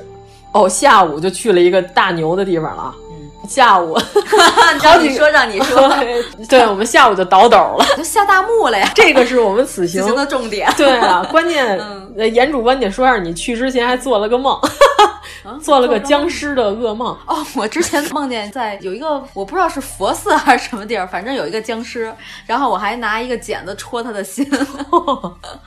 对啊，嗯就是我去之前，我把我们此行的一些目的地都发给了严主播，严主播看完之后做了个嗯非噩常梦。兴奋，对，反正这个段氏宋金墓很冷门的一个景点了，基本上是没有人，就是和洛阳古墓博物馆相比，嗯，啊，现在人家洛阳古墓博物馆经过我们的宣传之后，人家改名了，叫古代艺术文化博物馆， 啊，有一些下就感觉有一些乏我味。还是觉得古嗯墓博物馆好，啊 它当时就是这个名字吸引了我。当时我已经下过很多墓了，所以这个墓就不是我第一次下古墓，但是应该是你们第一次下这种形式的墓。啊，是我下过的第一个坟，哦因为我是一个没有去过十三陵的人。哦， 原来是这样，就十三陵太空旷了，太高了，没有这个爬着有意思。而且说实话，十三陵离现在太近了，哦嗯觉得好像也没什么意思。对对对，就是这个段氏宋金墓是最终断代是定在了金代。对，它是叫这个名字，但是咱们如果在地图上搜的话，你搜这个名字是绝对搜不着的，你必须要搜马村砖雕墓，或者是什么马。马村砖雕艺术博物馆还是什么，我不知道它是怎么起名反的正。当时我搜的是马村砖雕墓，哦就可以搜到。你们是因为用的高德地图， 我们百度地图就叫段氏宋金墓。这个就是相当于百世和可口之争， 真是有意思吗？ 啊，对。然后当时是我们到了那儿的时候，已经晚上五点了吧，四点半，嗯，对，马上就要关门了，嗯马上就要关门了。然后呢，我们购买了三张门票之后，这个整个这个墓。它是个家族墓，嗯是姓段的一家人家，他们家主要是当地的这个做药材做生意一个是生药啊，嗯就是与西门大官人的职业是 一样，生药啊，嗯还有一个就是行医，嗯所以说人家是悬壶济世，他们家没有当官儿的，哦哎但是是在那个年代。富庶人家吧，应该算是以这个墓的规模来说，应该是很有社会地位了，嗯啊对对对吧对？对在当地很有社会地位，也很有钱。这墓能雕的这么精美，肯定是有钱。咱们仨是一脚踏到那个墓道那门口的时候， 突然同时停顿了一下，不知道为什么 犹豫了一下，就是感觉那个墓底一股凉风， 我还好其实嗯，但是我觉得巧爷是真的有点惊着了， 就是仨人不知道为什对么。他好像心理准备 不足，我觉得。就是因为他之前我没给他看，嗯他不知道我们要下 去，哦，他以为就就是在门口转悠呃转他悠以为就在地面上看看哦呢。结果他才发现我们是要走下这个地 道，很圈的， 然后当时仨人同时踩在这个嗯准备下楼梯的这个口儿的时候，卡了一 秒，互相看了一眼。后来我们就说 下吧。二十五块钱呢，嗯 必须得走一趟， 然后下去了。关键是这个时候我们周围一个人都没有，的这幕，直到我们出来的时候，才有另外一个游客，呃，两个吧，呃，和两一个三个嗯和一个解说人员，就这俩人，是吗？没了。我看了一眼哦，就一个男的，和咱们一样无好吧聊好吧，就是好奇怪，为什么会有这么个 人？我觉得他也可能也是想着一个人 下墓有点怵，还是带个解说员对小对姐对，姐嗯对他可能自己一个人真确实有点害怕了。但是咱们仨就不用解说了，因为咱们就看看就可 就以王了老师亲自解说就行了。对，然后我们就在这个墓里玩的特别开心，因为它所有的墓都要低头爬进对去。嗯对对对对，对因为它的墓是不是给人住的？它那门没必要修那么大。嗯，就是一个小口嘛，嗯对吧？对，一般情况下，整个这墓顶儿非常完整，那个砖砌的都特别好。但是我不知道它是不是后期又修过，它里边那些陪葬品咱也不太了解，也不知道是。咱们进去主要是看墓室里的砖雕呃，嘛。对对对，主要是看那个砖雕艺术。。我主要下去就是为了看探出一半头的小人儿哈， 那是当时一特别有名儿的题材，嗯就是一般的情况下，民间啊或者是官方墓里边儿都会有这么一个，就是。呃，木门半掩开，然后有个小侍女嗯美女儿儿半探探着着身头嗯子出来看你一眼，我觉得这是古人的幽默感，这是 幽默感吗，有有趣，太就是吓人了吧嗯很生动啊！就哎，你也来了， 就这 种，哦呃，很有一些幽默嗯哎感，嗯，对吧开？木门儿关木门儿，墓里有个小媳妇儿，这 这种种感感觉。觉。我 天哪！如果是被盗过的话，那个盗洞也应该是从房顶上探下来。砖雕比较精美的，嗯就是因为这个墓主人生前他特别喜欢看元杂剧、戏曲，嗯所以他所有的内容都是表现的主人在看戏，主人在看戏，嗯对主人这个中医外面石碑，还有他们家的这个养生的秘诀，对，说的是什么来着？你应该拍照了吧？啊，对对对，他们家这个祖训啊，也是中医养生这块特别有意思，叫孝养家，就是只有孝顺才能养家，嗯就是才能让这家维持和谐。食养生就是靠吃来嗯，养生有一个健康的身体。食疗，啊，细养神，对，你要精神上愉愉悦这个才能长不命得百岁病就对所有的神是靠什么？靠娱乐活动。对，它所有的墓室都是，比如说墓的正对木门的这面墙、雕刻的是主人在戏楼上，嗯，然后呢，木门的这个方向这面墙呢，就是一些戏子在演戏。对对嗯对，而且是雕梁画栋，还有一点立体浮雕的意对思。对小门柱后面还藏着人。对嗯，而且咱们进去发现它这石雕，因为它是在墓里嘛，就是非常新，嗯对对，就是像刚刻的一样。其中有一个墓室还是全彩对的，对对，嗯里边刻着好几盆石灰。嗯当时我们发的小视频嗯，它这石灰是用来防潮的嗯，因为只有这个木的彩色的还保存的比较好嗯，它是怕受潮了之后会发霉，所以把那个石灰都搁在屋里吸一些水汽，因为打开之后，毕竟跟原来那个纯干燥密闭的环境就不太一样了。对，因为它是家族墓，等于是用这个地道连通了好几个，大概有五个吧，五个对墓室。差不多然后它每个墓室，我想它那门口开的也就是五十厘米宽，嗯有个一米二三的高度。对，嗯，所以你要进去，你必须得低头弯腰，对对对所以就特别有意思。对。然后它的墓门上还一般是一边刻一个人，看大门的对嗯门上还有这个小石环什么的，然后那些东西都刻非常完的整啊，特别精美，特别好玩。嗯，对，然后我们当时出来的时候，发现门口卖票的大哥已经骑车回村 了， 根本不带搭理我们的。 哎呀，嗯我嗯早知道咱们再晚点来，就不用买票就下 那来可能我们也下不去啊。哦他没锁门，他完全没理我是们，啊，他就走了。咱们都还没出来，他就已经走了。啊，哎呀，真是我们再晚点来，我们就省钱了。哦，但是他可能会把灯关掉。哎呦， 那我可就真的不敢下去了。不是，咱们出来的时候，那个讲解员和那大哥还没出来呢。嗯，但是他出来，他应该会把门就锁了。嗯，还挺恐怖啊，这么说啊，对啊，就是全黑的话，那我是死也不会下去的， 开什么它玩里笑？边那个灯光还是挺亮的。嗯，灯火通明，还有探头、摄像头，防止你对墓进行破坏。对我们进去的时候在墓室里，然后那个摄像头在那儿嘣儿哇 作响。反正这个就是我们刚才说的，这个墓实在是离太近距离观看了，嗯对吧？完全可以触摸，就很容易被一些手欠的人在上面写上啊字。抠万一如果写上字，这个就永久性的损害，嗯但真洗不掉。所以我觉得它应该起码是什么呢用？玻璃罩给罩对对对，一下起码要用玻璃罩把人手能够到的这个位置围一圈儿，对这个比较好一点。但是话说回来，以他现在的这个知名度，如果只是咱们这些无聊的人去看的 话，应该也不会就是对文物古建有一些喜爱的这种人哦去看的话，应该也不会对进行什么破坏。对，反正我觉得这个景点如果在北京， 它的待遇啊可能就完全不是这样。对对肯定会有相当一部分的游客去参观，但是它在山西的，因为我觉得身上带着水笔、小刀，然后就专门刻到此一游的人，不会特意跑这么远去下一个坟，对吗？ 对，在山西的大山里头，确实是，嗯，但是这个段氏宋金墓旁边儿。有一个意外惊喜。哦，我们本来没在计划内对，后来发现青龙寺对的壁画非常精彩，我简直就是那天最大的惊喜了。对，当先开始买了二十块钱门票进去呢，我和小爷根本就不想 进，你也怎么能替我们做主买这么贵的门票？二十块钱， 他们贵了说先开始他们俩不知道这个里头有壁画的时候，嗯他们俩说这什么玩意儿 啊？这不就破房子吗？不就是？搞不好里边还是被涂了纯彩的那种啊呃，等雕像到绕到这个大殿的后边儿，门一进去，这俩人就跪下 了，已经 瞬间对这个庙就是马上改观了嗯对对对啊！是不是就可以评为最喜爱 top three 了？ 对对对，可以和隰县小西天儿并列的一个。对对，是不是二十块钱突然又感觉仿佛很值？对对啊对，甚至比下坟还值。 这个水平的壁画，就跟永乐宫嗯啊、什么法海寺啊持平的，没有五十也得一百吧，嗯就没有一百也得五十吧，就倒过来说也行。但这个只需二十元钱，看到了元代精美的壁画。嗯虽然被盗掘的情况也有一些严重，其中有一整面墙都裂没了。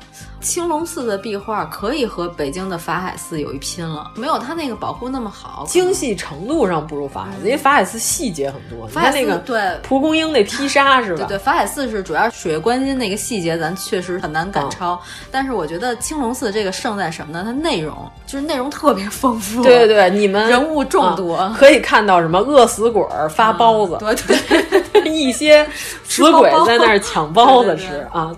我觉得元代壁画就是活泼，饿死鬼里其中的一个人还是木莲僧啊，救母，对木莲僧救对母对对，呃他。妈在里头，对，他妈在里边等着吃包子，对然后里边也有这个龟子母，对对对吧？这个是佛教的，然后还有一个疑似应该是丧棒神，啊，对对呃对只能说一次嗯，，对，因为这个愁眉苦脸拿着一根白棍儿的妇女同志，一般情况下就是咱们俗称的丧棒神， 但是啊是这个我们暂时不能太确定对对啊，对，排在这个队伍。伍当中对对对啊。如果你们有机会去看一眼，有一侧的壁画上有一个披头散发的妇女，那个状态特别像日本平安时代嘛、哦那种造型，对但是她好像是某一个贵妇或者公主。她是马上要剃度哦啊，就是正在把她的头发对对对解是开，对要是给一个她典礼的过程，要把她的头发对。刮下来。对对对嗯嗯这些题材一般的寺庙壁画里没有，对很值得一看。咱不能说叫不正经，但是非常丰富 啊，对，嗯就有趣，就这画面里边，你就看细节特别多对，对就是哎，你看这还有这个，还有那个，真是看半天。嗯嗯，你想可出以去当做一个古代艺术水准非常高的一个美术馆嗯来欣赏这个青龙寺的壁画。对，所以你从段氏宋金木出来，嗯它的左手你就能看到一个巨大的寺庙。 我先开始我就说这是什么，咱得看看。嗯对中国四大宽 容是吧？来都都来了， 这一条必须得 说上。当时你说这句话的时候，我们俩想把你就地活埋，你 知道吗啊、你看后来进了那个店之后，是吧？你们马上就改变臣了，嗯服对，给我跪 下，向我道歉，向我和我的二十块钱道 歉。真是，那票上写着青龙寺壁画呢，肯定得有我刚开始我们以为那是被修坏了的青莲寺，哦。它主要是这样，青龙寺你们进去的时候呢，会发现这个庙惨到什么程度呢？它只有一盏远光灯。还不如法海寺。 因为它庙里头很昏暗，没有什么照明。也高处的需要这个远光灯来照着来看嘛。前一波人如果把这个灯借走了呢， 你就得等他们看完了把灯给你，只有这一盏。对。然后我们当时就等着两个大哥看完了，把这个灯给了我们， 我们再接着看，嗯，非常愉快，也很和谐。然后后来又变成这庙里只剩我们三个游客。基本上我们出去的时候，看门大爷已经下班了。对我问他几点下班， 他你你们随便看看看。他说了一个点儿，我说那岂不是还剩半个小时了？他就说没事儿，你们看完再走，不着急。嗯因为他们应该也就是附近的村民吧，都是村民对，就是来这儿看着。对。反正我们 刚进门的时候，就是门口的这个门槛儿上，一边坐了一个大爷，一 边坐了一个大 妈。嗯，在那儿纳凉，哦对嗯也没什么可 干的。嗯，本村的人肯定对这些就不感兴趣了。人家从小就看到大了，居然知道，哎，这还能被围起来，还能卖票。对，他们原来肯定是就把这个都当生活常啊用的场所，比如说存点东西啊，什么弄个堆个粮食啊，什么很有可能。哎，那村民的话，看到这一屋子的壁画，他不会感到有一些压力吗？没有啊，如果说你要是习以为常，就从小你就看这个东西，没有人告诉你这个东西的宝贵之处的话，你就认为这就是一个我平常生活中能看到的东西。就是你只有别人告诉你这个东西，这个文化艺术意义之高之后，你才会重视起来。说哦，原来是这样。才催生了一部分什么呢？就是八十年代这个文物倒卖情况的这个猖獗，以山西为重灾区，嗯，还有河南省也是重灾区。他们说也确实是再往前，就是三几年那会儿，一部分是外国人偷盗、侵略者，这个没办法。然后本地村民还是对鬼神有一些敬畏的，不会是你要说把佛像脑袋锯下来，这个一般人 可能也是就是疯了。呃，对对对，他是不敢干这件事儿的。就是东兴乌鸦张耀扬老师， 怎 么还有他的事儿？张耀扬老师在拍戏的时候， 啊有一个场景就是他要打碎关公。哎呦，这个张耀扬老师当时说这场戏就是你把关公打碎，告诉说现在都什么年代了，没有人讲义气不义气了。东兴乌鸦老师拒绝拍这场戏。啊，张耀扬老师说，别看他这个本人有一些这个，你说乌鸦是吗？对对对乌，鸦本身是有一些，别看他演的很凶猛对对，对就很凶悍的一个悍匪一样的演员，但是本人老师是一个非常迷信的一 个粉红色的小女孩。 不行不行，导演这个绝对不行啊！粉红色的左冷 禅，导演说没关系，我给你包个大红包。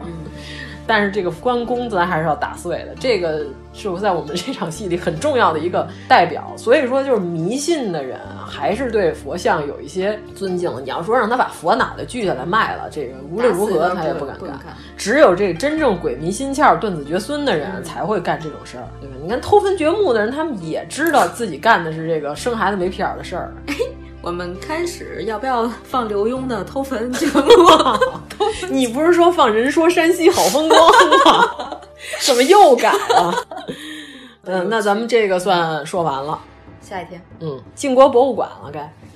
晋国博物馆晋国博物馆是临汾附近少有的一个排场非常大的博物 馆，对你到了那儿之后，你会发现这仿佛是一个天安门广场，哦 对巨大无比。嗯，盖得非常华丽。但是后来我们发现，是因为这个晋国博物馆包括了好几个大墓，这不是咱们到那儿发现的，是我之前做攻略就告诉 啊你，你真的聪明。那个就是他需要用这个博物馆把这几个墓都扣起来，对对所以它对排场很大。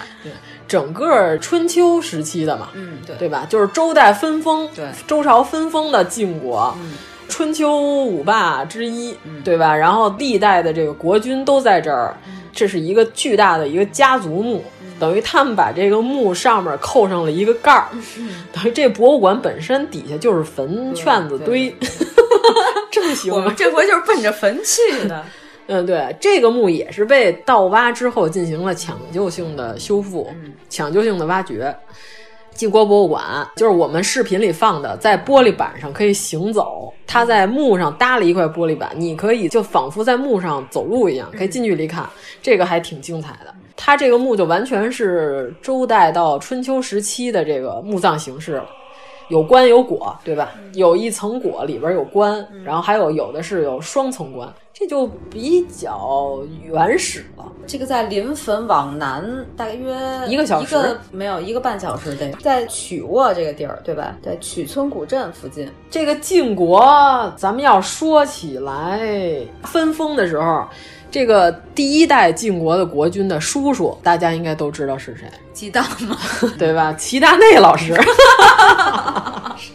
这个梗啊， 周公解嗯梦，老说周公解梦，周公解梦就是这个周公，他本名姓姬，又名旦，所以他叫 周公蛋吗？对吧嗯周公旦嘛，鸡蛋没毛 病，还是鸡蛋。齐达内老师法语发音鸡蛋，鸡蛋。 齐达内老师的亲侄子分封晋国开始，什么玩意儿？什么烂梗？不要老说谐音梗。第一集 乏味。 哎呀，就是，所以说这个晋国博物馆还是颇为值得一去。除了它那些青铜器，因为它已经被盗过嘛，所以最精美的一批可能我们没见到，因为在国家博物馆看到的大牛的青铜器太太多了，所以 我们也稍微有些无感。 嗯，但是它其中有一个鸟尊，哦，其中有一个鸟尊对特别值得一看，嗯它的屁股是一个大象鼻子对，啊，前面是个鸟。嗯而且它的尾巴上还有孔雀羽毛的那个纹样，这个据说是晋国博物馆的第一批镇镇馆之宝。禁止出国的文物展嗯览，就是它只能在中国国内展览，展览永远不许出国。哎，然后还有这车马坑，咱是不是对得说说？对，除了墓穴以外，最值得看的两样东西，主要是当时我们看这车马坑吧，嗯，它里边大概埋了战马得有个几百匹吧，它我记得呃，当时那个讲解员说，浮头上是一百零五匹，嗯底下的也没有深挖掘，底下还有多少不知道。对对对，嗯关键这个马是活马扔进去的，他是把马腿捆上，扔到了这个随葬坑里，不是像后来把马赶进去，呃像什么天子驾六什么的那嗯些，都是把马杀死了，整整齐齐的对排着。这个就是什么呀？大爷有钱，活计活计这战马和普通的这个耕地的，或者说这个交通工具可不一样。战马那是非常宝贵的这个国家财产，对就哥们儿一下就往里头埋几百匹，战斗机相当于现在。对，而且是有点像什么这个大闸蟹上笼屉蒸的时候，是吧？把大闸蟹捆上，嗯直接上笼屉蒸，因为你看这个摆放特别不规律，而且就是有很多马是有挣扎的迹象。对，其中如果您要是到了这个博物馆看的时候，其中有一匹马那个脖子扬起来，嗯躺在角落里边儿，那一匹我觉得它当时就是已经是非常嗯痛苦了，，啊对，已经痛苦到极致了。反正能看得出来，这些马死的够惨的。是嗯，你要说残忍，那就是残忍；但是你要说是显示晋国这个雄厚的 还是山西煤老板，军事实力，对吧？对，这我这不在，我就要这些东西跟我跟我走。嗯，这就相当于我现在陪葬，我买坦克，对呀、坦克四十辆，嗯对吧？战斗机五十架，我还得把坦克手都埋进去， 差不多是这个意思吧？埋了好多舒克和贝 塔，车马坑后边这个墙，嗯，它就是为了阻挡这个马在挣扎的时候会把战车啊踢坏，对，因为马的隔 马的 隔壁， 马街，马的隔壁可还行。的隔壁呢，就是呃，这是一二三四五六六列车辆，对，当当时说了，这个有战嗯战车有自重车，嗯呃，有这个出行仪对仗车，对对，有民用的也有。对对对，反正就是当时是连马带车一块儿埋了下去。嗯嗯，中间以一道山墙隔开。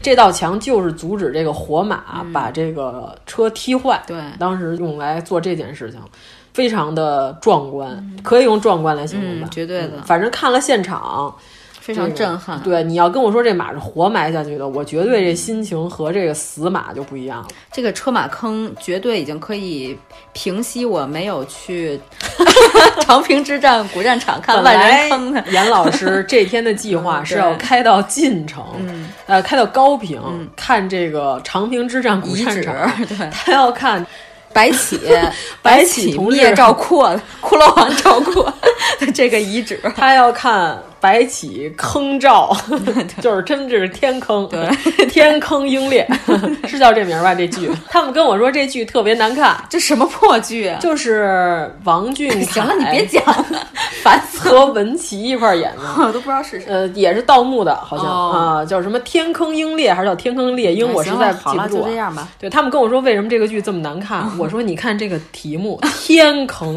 不光是个坑，它还是个天坑，谜底就在谜面上， 你居然还看， 人都告诉你这是个坑了，你还看什么呀？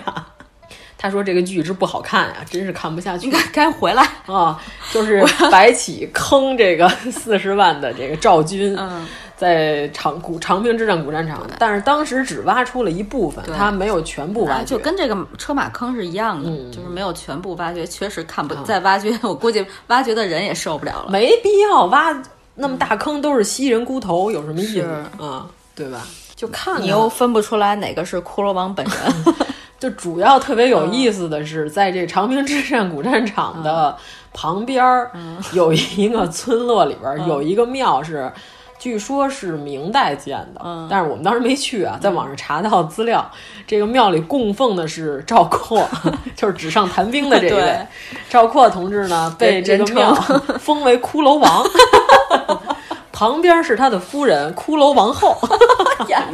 不，那真是真不是白骨夫人了。真的不是我们瞎说嗯的，他们真叫这个骷髅王庙， 非常的，就是以后猎奇我们有机会去进城的时候再好好看看再说吧 再看看这个嗯骷髅王。对主要是我看了这个车马坑以后，我觉得长平之战看不看也就两可嗯了。对，反正马跟人的也都没什么对区别，对对嗯对，反正都是骨头。你告诉我哪个高贵，哪白个低 贱？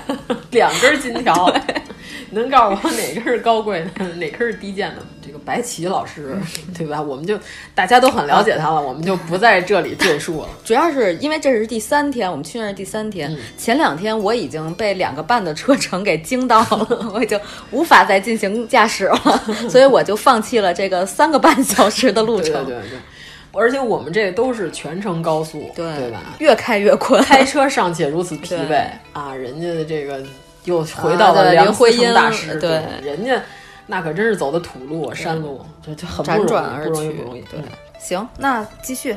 也下午我们奔永乐宫 了，啊，本来根本就没想去瑞城永乐宫，啊，对，严老师非得要 去，关键他去完之后吧，他对永乐宫的评价又没有他想象中这么高。对，真是因为可能前两天看壁画已经看得够啊，够了在了。但是在我看来，永乐宫依然是这个啊，当然元它代是的非常顶级大对牛对对，它是对顶级，但是就是稍微有一点点视觉疲劳吧，可能连着这几天看下来，关键当时是永乐宫的壁画，之前在国际上并没有那么有名儿，后来是拿到了日本去等比例一比一的这个复制品，不是原作去展览。咱们得先说一下永乐宫的历史，它本来不在瑞城，它在三门峡，呃，它在三门峡附近，因为要修三门峡水库。它在被淹没的范围之内，所以要把这个整个宫殿平移到瑞城。这个平移就非常考验功夫是什么呢？你要把这个房子拆了重盖，不是难事儿，难事儿是这个墙上还有非常牛的壁画，壁画不能被毁掉。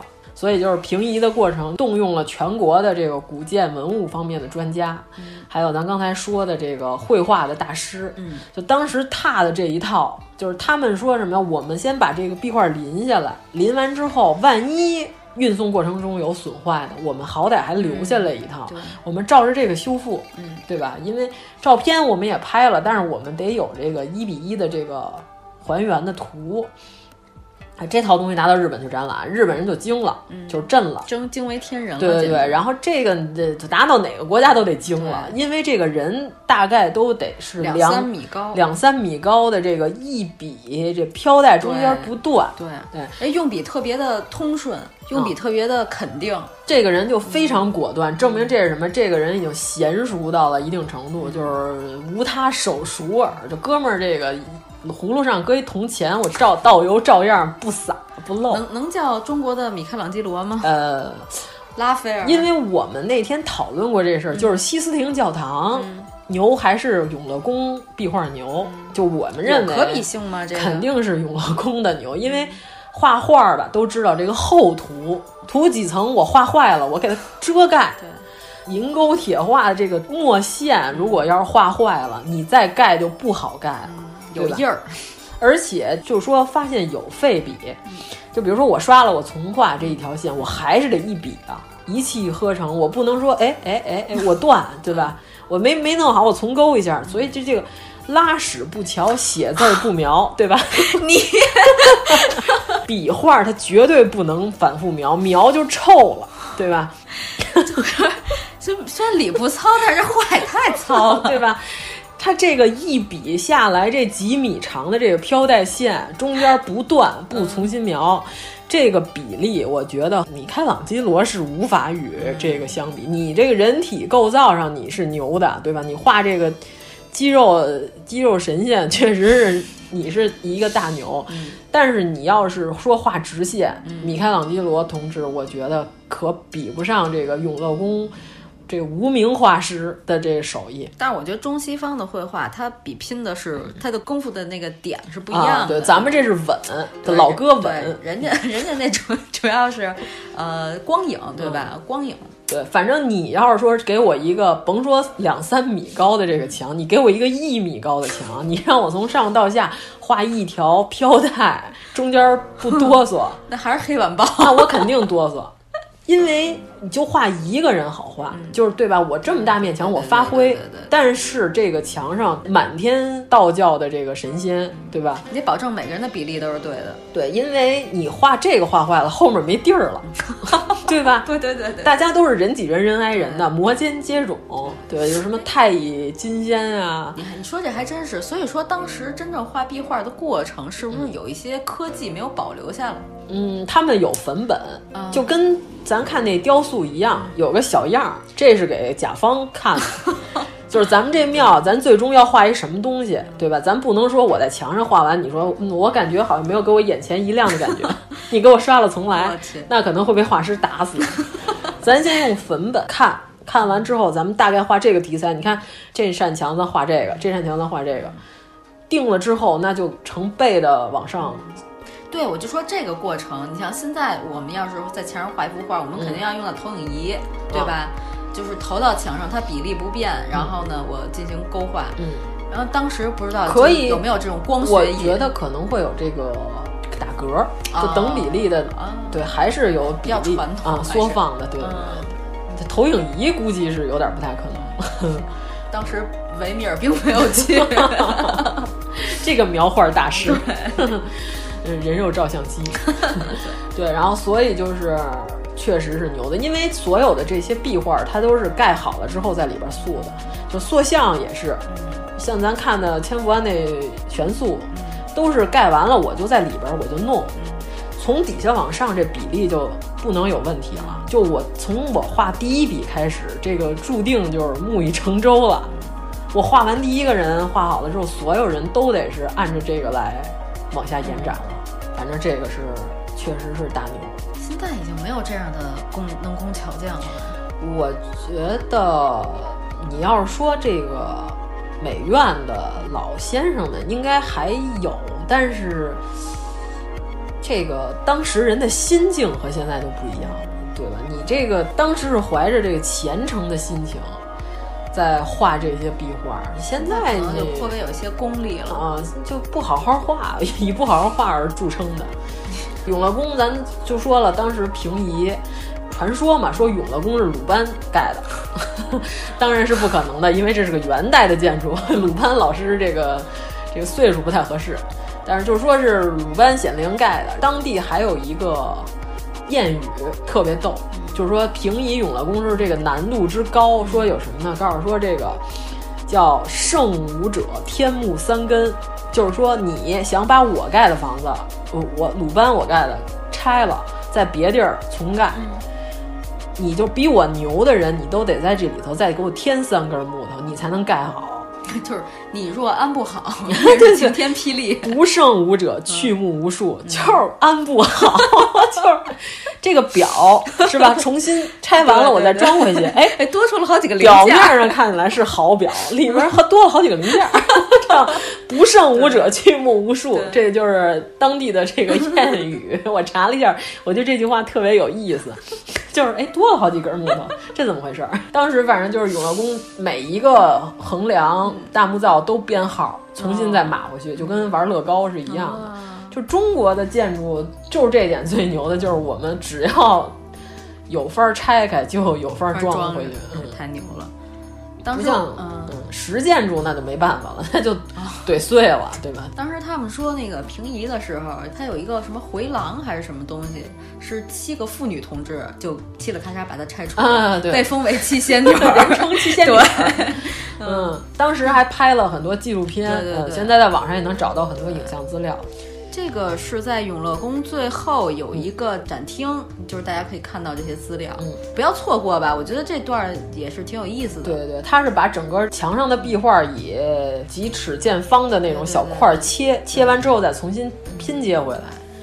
嗯，所以现在你看到上面有很多这个横的、竖的这个线，就是当时切完之后再切割的痕迹，拼回来的这个痕迹，但是拼的不错，保护了文物。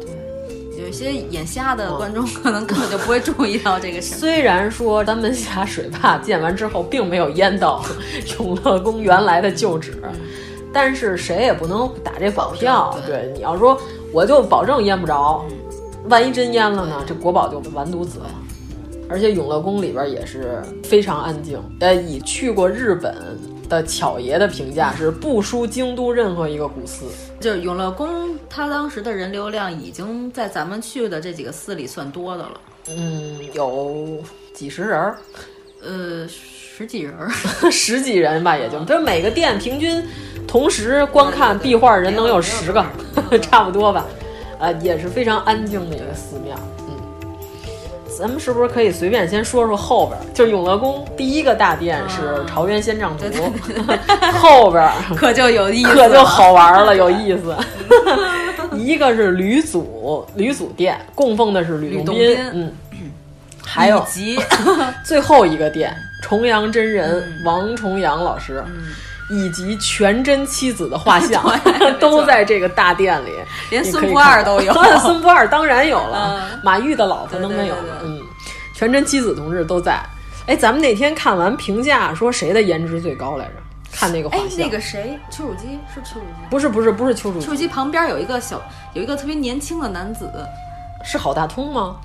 有可能我有我点忘忘了，反正肯定不是马 玉又，不马玉有一些奇形怪状， 对，反正不是王处一还是郝大通，我忘了、啊，是这几个全真七子里边儿，呃，除了清净散人。 嗯按画像来说是长，他是长得最为英俊一些啊，的，除了清净散人，人家就是个美女儿。就除了她之外，颜值最高，是不是有这一块的？嗯，主要是刚开始我刚进这个店的时候，我还有点没回过神儿来，因为前一个店是供奉吕洞宾的嘛，我就以为这是 八仙，后来发现哎是少 一个，一二三四五六七对， 我说哎，这不是还有一何仙姑？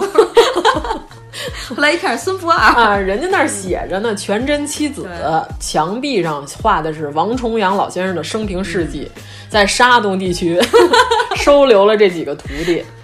这咱们是不是就顺便可以说一说金庸 哎老师对尹志平同志的这个迫害？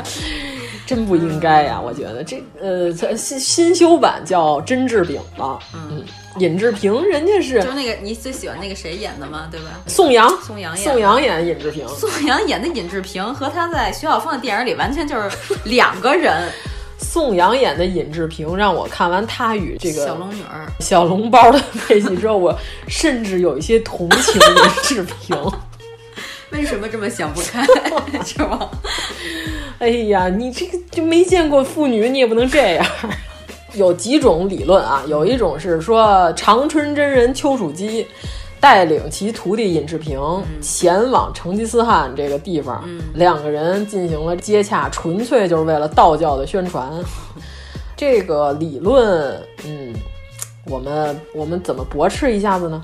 它确实有可能有这个道教宣传的因素，但是当时情况下，呃，丘处机他就是金国人，王重阳同志也是在金国，他是有这个官职的，他不是一个金庸的书里写他是反金斗士，其实他到丘处机这辈儿，他已经对这个宋朝这个概念很淡漠很淡薄了，就等于说是第二代被殖民地的这个就像我们现在会觉得自己和民国有什么关系吗？中华民国就应该是不会。呃，对我们不会去过十月十号，对吧？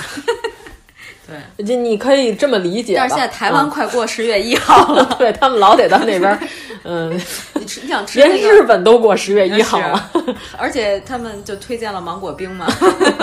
他是金国人，他当时是受到了什么呢？金国也给他发这个朝廷的诏令。嗯，你在这个宗教界是属于是很有地位了。对我们国家，我们我很重视你，我要征集你到我们这个公职部门来工作。成吉思汗也给他发了这个邀请，南宋这边也给他发了邀请，等于说三拨人都哎很中意他。丘处机同志这个高瞻远瞩， 嗯拿到了三个 offer，他看中的，他选了成吉思汗，但是那个时候并没有任何迹象可以表明说大元能横扫，一直到拜占庭帝国，对吧？被称为黄祸，就是继匈奴王阿提拉挥舞着上帝之鞭之后，第二次这个亚洲对欧洲进行了横扫，对，还顺便发明了涮羊肉。扫灭了黑死病 吗？ 对对对，成吉思汗其实就是想灭金。当时打花剌子模，他还没什么特别高的期待，他没想到自己能，他他没想到自己儿子能把这摊儿能搞到这么大，对吧？在丘处机眼里，这三拨人其实是差不多了。差不多水平的，他选了成吉思汗。这只能说长春真人可能确实有点通灵的 能力，能看出是个锦鲤，啊大元居然是这样的水平。长春新小啊，呆。对， 哎呦我的天呀、咱不是那天还搜了一下吗？嗯他去的叫兴都库什山，在现在的阿富汗境内，就是当时成吉思汗是在那一块儿。这个地儿啊海拔 平均四千到六千米。天哪，六千！长春真人当年已经快要七十四岁了，已经活在坎儿上了。不是后来就让成吉思汗给扣那儿了吗？已经活到坎儿上了。嗯你想，咱们现在这个徒步设备是吧，比较先进了，登山尚且很有困难。他这是一老道，带着尹志平，以后这变成了全真教的掌教，那是当年跟老子一块儿爬过雪山的人啊！你这个小同志，我看是意志品质是很 很经过考验的，对吧？这种情况就很有可能就死在路上了。如果说这个人就我就是为了传这教，我就是有所图，嗯我是冒着生命危险，一般人应该是不太会可能做到这一点。你就说你去这趟，百分之八十情况下你可能死，因为你已经是个老头了。那个年代能活到七十多岁，就是已古来经稀嘛是神仙了。你这这么大岁数，你还得爬一个海拔四千到六千米，我都爬不了，而且它是冬天去我的的，天它是哪爬的真正的大雪山。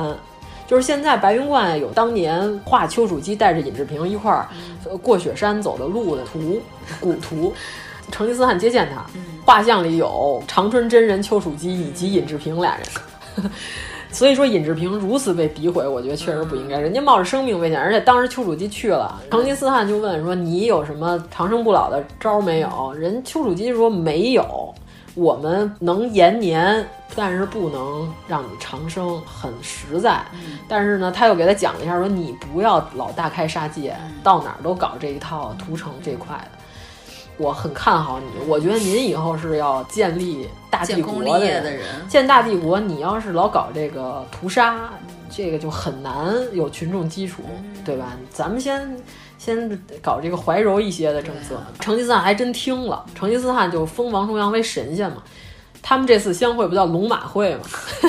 成吉思汗属马，呃，我老说成王重阳，丘处机属龙，嗯说他们俩这次相会叫龙马会。丘处机在赶往路上的时候，成吉思汗已经非常开心了，一路上就给这个丘处机写信，他写的非常有趣，我在网上找了一个，我们可以看一下嗯就这是个，。类似于我知道你要来，我好开心啊 看一下大韩的诗文的风采啊。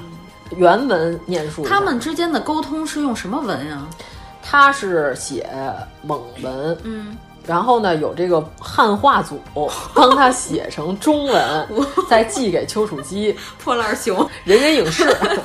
汉化组呢也是汉的非常有文采，我给你念一下：秋神仙，你春月行程别来至夏日，路上炎热艰难来，沿路好底铺马得其来貌。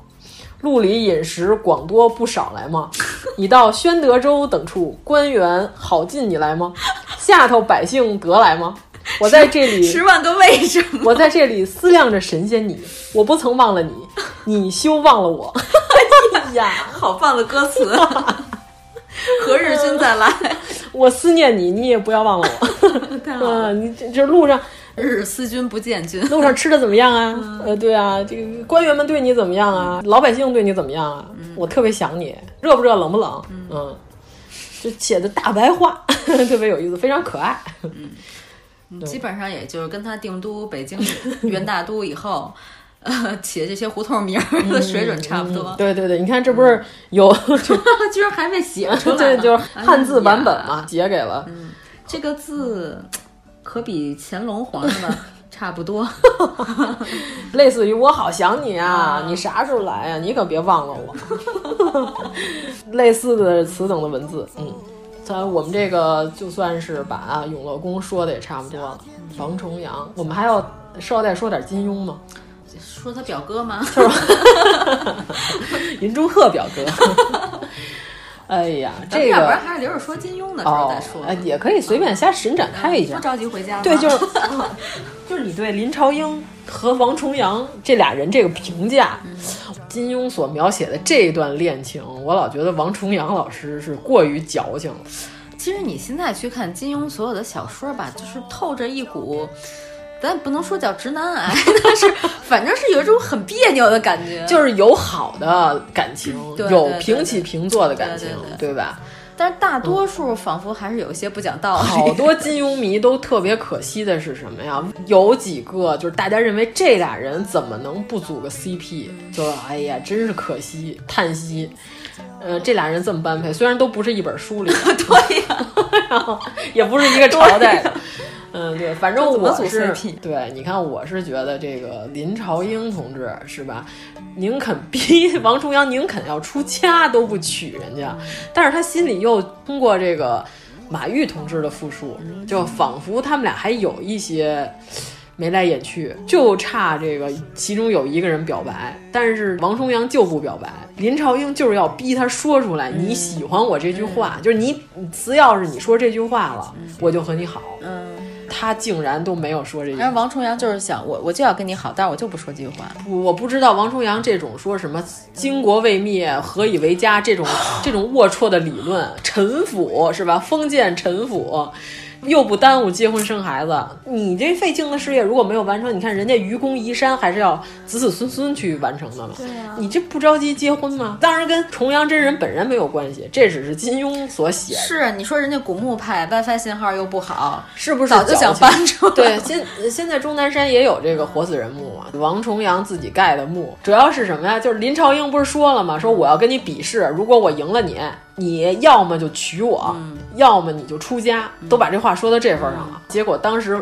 王重阳就说：“那论武功你打不过我呀，你又是个女流之辈，我也不可能真呼你大嘴巴，对吧？那我打赢你我也不露脸，那我只能输给你。”林朝英说：“那咱们不比武功。”咱比什么？在石头上写字嘛。林朝英手里有画石丹，在石头上摸了摸，然后咔咔咔在石头上一写，就指力都深入到石头。王重阳一看，我靠，我真来不了这个，您这个内力已经是出神入化了。王重阳表示，那我出家， 那他都不举林朝英。你看林朝英练的所有的玉女剑法，号称破尽全真教的剑法，对吧？我每招我都能破你。但是其实他那些名字写的全都是我喜欢你，我想与你谈恋爱，咱们俩花前月下多愉快什么的这种，眉来眼去间啊他还是舍不得伤害王重阳，每一招都留着哦，对啊，你看看这这种妇女同志是吧？你这么高的文化，你又这么高的武功造诣、这修养，还有这么好的智力，你怎么非贼着王重阳一个人儿不放呢？再说我看的那个版本里边，好像是张纪中演的。 王重阳啊，哎，如果是那个谁那个版王重阳，哦呦，哎那个呀，哎那个呀，韩栋那版，对对对哦，我理解林超英了。 哎呀，你贼着他没问题，你天天住在活死人墓 里。对我看着你就行。哎呀，如果是韩栋这一版的王重阳，他要是这么轴，那真是太可惜了。同意同意同意同 意。哎，这长得这么好看，这思想上有一些委屈跟别扭没有关系，没有关系。哎呀，可以有中二病。可以可以可以可以，这这不就矫情一点吗？我长这么好看，矫情呗，随便矫情矫矫矫矫矫矫情。 反正你不跟我结婚，你也不会跟别人结婚。哎呀，如果是韩栋版的王重阳，哎呀，那真 是，仙人，嗯，可以可以，老随便神仙老神仙随便随便矫情。嗯，那版的林朝英是谁演的呀？忘了，不重要不重要。没看啊。那版的郭靖和黄蓉，我根本就不入我的法 眼，根本就。嗯，郭靖和黄蓉，我没什么印象，我只看了王重阳那个版本几段剪辑。 《射雕》里边有王重阳吗？当然有了，九阴真经哦啊，哦是对他对藏在棺材里了，对对对对对对对老毒物来抢来了。对对对，啊，反正这我就特意看的这一段儿，我觉得这个是史上最成功版的王重阳了吧？啊，嗯对哦，如果是韩栋版的，嗯，哎呀，同意，我跟你说，他演的王重阳绝对是他颜值的巅峰， 虽然沾了好多胡子。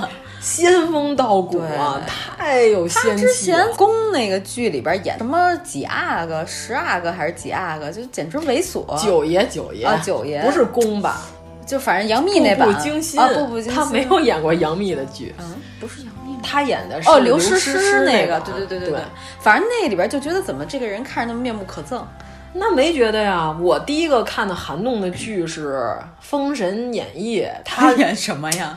演二郎神 我呢，没看过哎呀哪版《封神演义》啊？范冰冰演狐狸 我的精天那版那吧？是不是这个剧以后都不可能看到 了？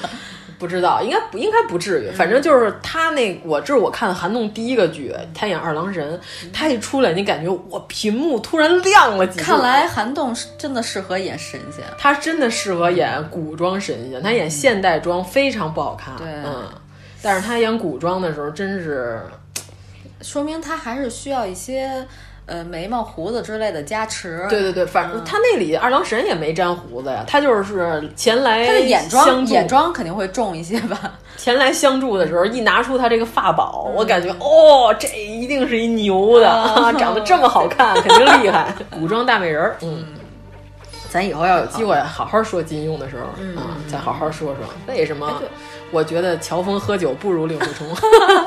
咱说过吗？ 没说过，哦，也没说过吗？那随便瞎说一下。嗯那宋朝的时候的酒不是蒸馏酒啊，嗯那是发酵的酒，是吧？黄酒、米酒一、嗯一系列的。你看乔峰喝大碗，嗯俩人干啪一碰，撒半碗， 对，然后半碗在啊对胸前。为了显示豪情，咔咔咔一干半碗洒在前脸上了，衣服都湿了，对吧？显得胸前的纹身更加鲜 艳了，对吧？湿了。对， 就乔帮主，你跟谁俩呢？你那个碗里你有喝进去有三分之一吗？请问，什么玩意儿？你这样喝十八碗是吧？洒掉了三分之二，你有什么了不起的？你喝这么点儿酒，你就还哈哈大笑是吧？我也能哈哈大笑令人可气，我跟你说吧。你看我们令狐冲葫芦，令狐少侠葫芦喝酒，一滴都不留给 一外滴人，都比都不带漏的，酒腻 子，令狐少侠一根铁钉子，嘬铁钉子喝一上午，我跟你说。什么花生米、毛豆、 花毛一体， 不去需要。不需要令狐少侠，对吧？ 这铁 剑做铁钉子都能喝酒。天独孤九剑， 对呀、令狐少侠是什么？而且人那会儿已经有蒸馏酒嗯了，就是写的非常明白了，对吧？梅庄四友的时候，人家说了已经有这个二锅头的蒸馏酒了。他那会儿既然已经有了蒸馏酒，起码得是明代到清代之后的事儿了，对吧？白酒，哥们儿能喝，一滴不带漏的，还是酒腻子随时喝。你这个乔峰，你根本就比不了，对吧？就我大白酒跟你喝，就我这蒸馏好几回的，就提纯浓度很高的。令狐冲，华山派的，他应该不是山西人就是陕西人，也有可能喝汾酒，汾酒是柔绵型的。但是度数并不低。对，但是度数可是不低呀、啊，啊， 对吧？您这还是就舔舔剑，对这个岳不群舔剑这些铁器呀、啊都没糟践， 都有用处。对呀 对你看看，我个人认为乔帮主喝酒是不如令狐冲的，就是喝酒这块的来说，啊表面上能喝，其实你仔细观察不行。 你看我们 不 Y- 能深究， 我们 YP 这个 金庸，我们都是走这块的。所以大家期待啊！ 如果我们整集都讲的是 金这庸，这辈子都不可能说金庸，因为我们实在是太胡说了。嗯对对对但是也有一定道的理道理，对吧？你看我们从这饮食这块分析，对吧？我们就不跟你们 啊，你那这把原著拿出来，你看乔峰喝多少碗，喝多少碗是有什么了不起的呀？好多都洒了，他洒别人碗里一干，咔，人家半碗，然后你 变成了一碗你你一个碗底儿，剩下半碗都磕人家碗里了，不像话，乔帮主。喝的时候往后一周，嗯后边兄弟醉倒一 片，对呀、啊。众人皆醉我独醒。嗯，对，还给人一种很能喝的奖项。对我们这个，呃，我们这为什么从王朝阳 说到了这一段儿？那我们这个山西，我们本次这个行程哦对还要说一下我们这个行程，因为我们刚开始说了，王老师安排这个非常紧 凑，加上路上距离都比较远，嗯我就觉得大家如果有时间的话，可以其实可以考虑一天一个地儿，逛完这个景点儿，你还可以把周边就附近稍微浏览一下，有点浪费，浪费吗？ 一个地儿。你看反看正看看风土人情嘛，对吧？嗯人说山西好风光，你看看风光也是挺好的。因为每天 王老师回到宾馆都是秒睡，拿着手机，手机拍脸，对我去卫生间，比如说拿个东西啊的时间，他就已经就是昏过去了。我已经洗完了，然后呢，我拿着手机，他跟我说：“哎，海王的预告片儿出 了。”对然后我说：“是吗？我看拍怎么样没有几分钟的预告片？”，后来预告片儿大概停留在两分多的 时候。王老师已经昏过去了。我就保持这个木乃伊的姿势，然后趴在床上，而且是一个，基本上我拿东西拿枕头拽了他半天都没醒，拿我的气 枕，嗯然后醒来之后啊， 怎么着？地震了吗？我是谁？我在哪儿？我在干什 么？对，就是这块。对嗯就不要把自己搞得太疲惫。啊，但是我觉得一天俩，上午一个，下午一个还是可以嗯的，也还凑合吧，反正对，要丰富一些嘛。对，而且就是说，大家可以随走随看，不一定非得把 住宿的地址集中在同一个地点。山西是现在晋南，嗯我逛了两次，长治、啊晋城、临汾、嗯这几个地儿都去完，去的差不多了。晋中、运城我还没好好看。啊，嗯， 咱们这回途经了运城、侯马都途经，对对对对，运城也是有很多很好的，不是山东那个运城古，镇，嗯，就是只是平遥去过两回。嗯你居然去过两回平遥，平遥第一回去的时候比较仓促，双林寺没看，后来一次是专门为了看双林寺。其实咱们这回也经过了平遥、介然后休那边。晋北就是五台山去过一回，但是当时还对古建没有什么特别大的研究，嗯以后还得再再去一次，好好把这南禅寺和大佛光寺得看看。反正我之前就去的是大大同啊同、云港那边、去过一下，整个山西晋南去的差不多了，我决定就是以后有机会的话，晋北还要去一次，晋中还要去一次，晋南再查缺补漏一次，我就应该山西第一期的原野调 查， 我的天呀！抢救性参观就应该结束了。中国好像有三十几个 省， 山西，我真觉得你去五次未必能看全。嗯嗯是这样如果你要想把我之前去过这些所有的地儿都看全，或者有还有一些查缺补漏的、值得一看的这个建筑，没有一个月你是别想在山西走出来我的。觉得山西省从北到南是本人的体会是距 距离相当遥远。嗯，你看，这只是我们一个省，对，嗯，更别说那所有其他那些陕西啊这些文物大新省。疆你敢去吗？哦呦，新疆一天八个小时车程。对，新疆也是确实有不少精美的出土的文物，到时候也得好好看。新疆真的是，如果你自驾的话，可能很大一部分时间都要花在路上。啊所以就是值得一看。嗯嗯啊，那我们这期就这么结尾了，欢迎大家到山西来好好看看。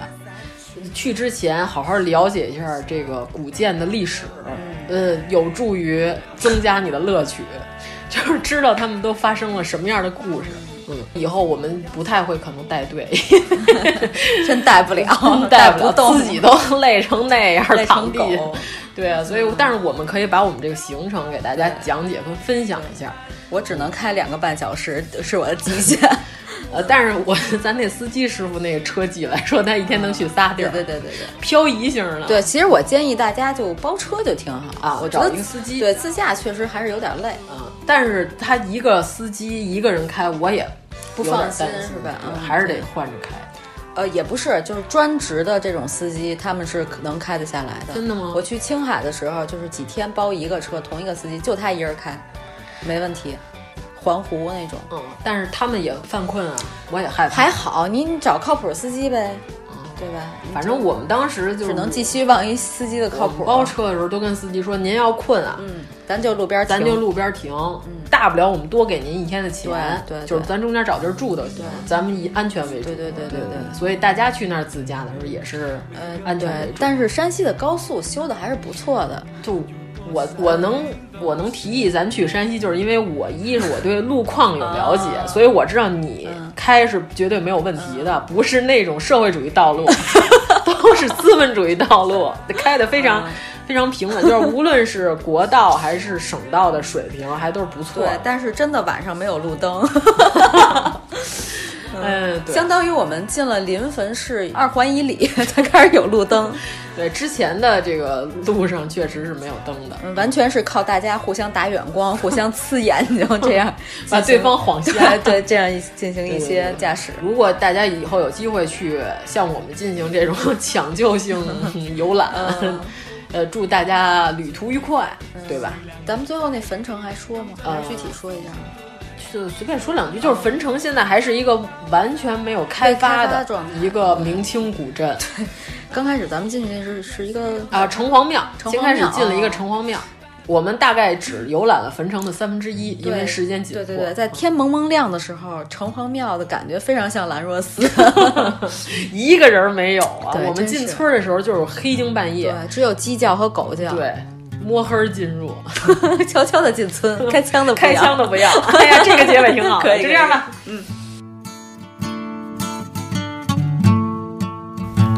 如果您喜欢我们的节目，请在微博和微信公众号搜索“一九八三毁三观”，给我们留言，告诉我们你的三观故事。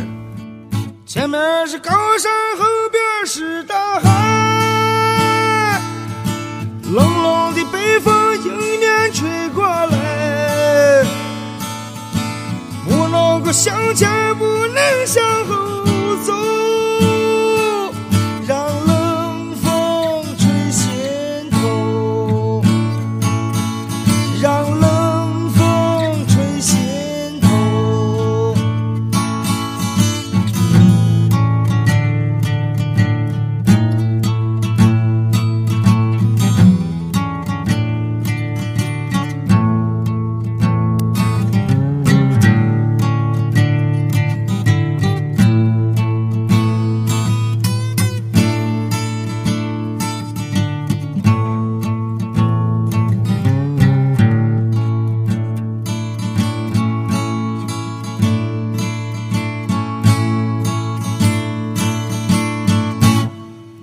是谁曾经握着谁的手？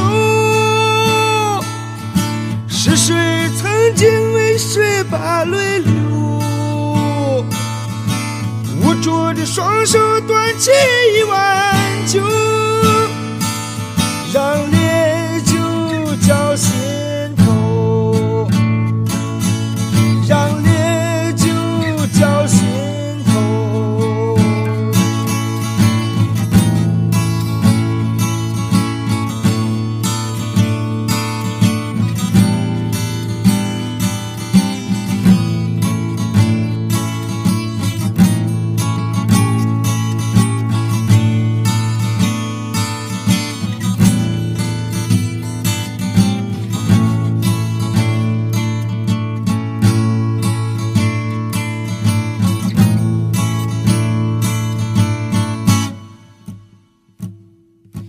阵阵狂风笑看黄沙走，小羊怒吼黄沙塞满口。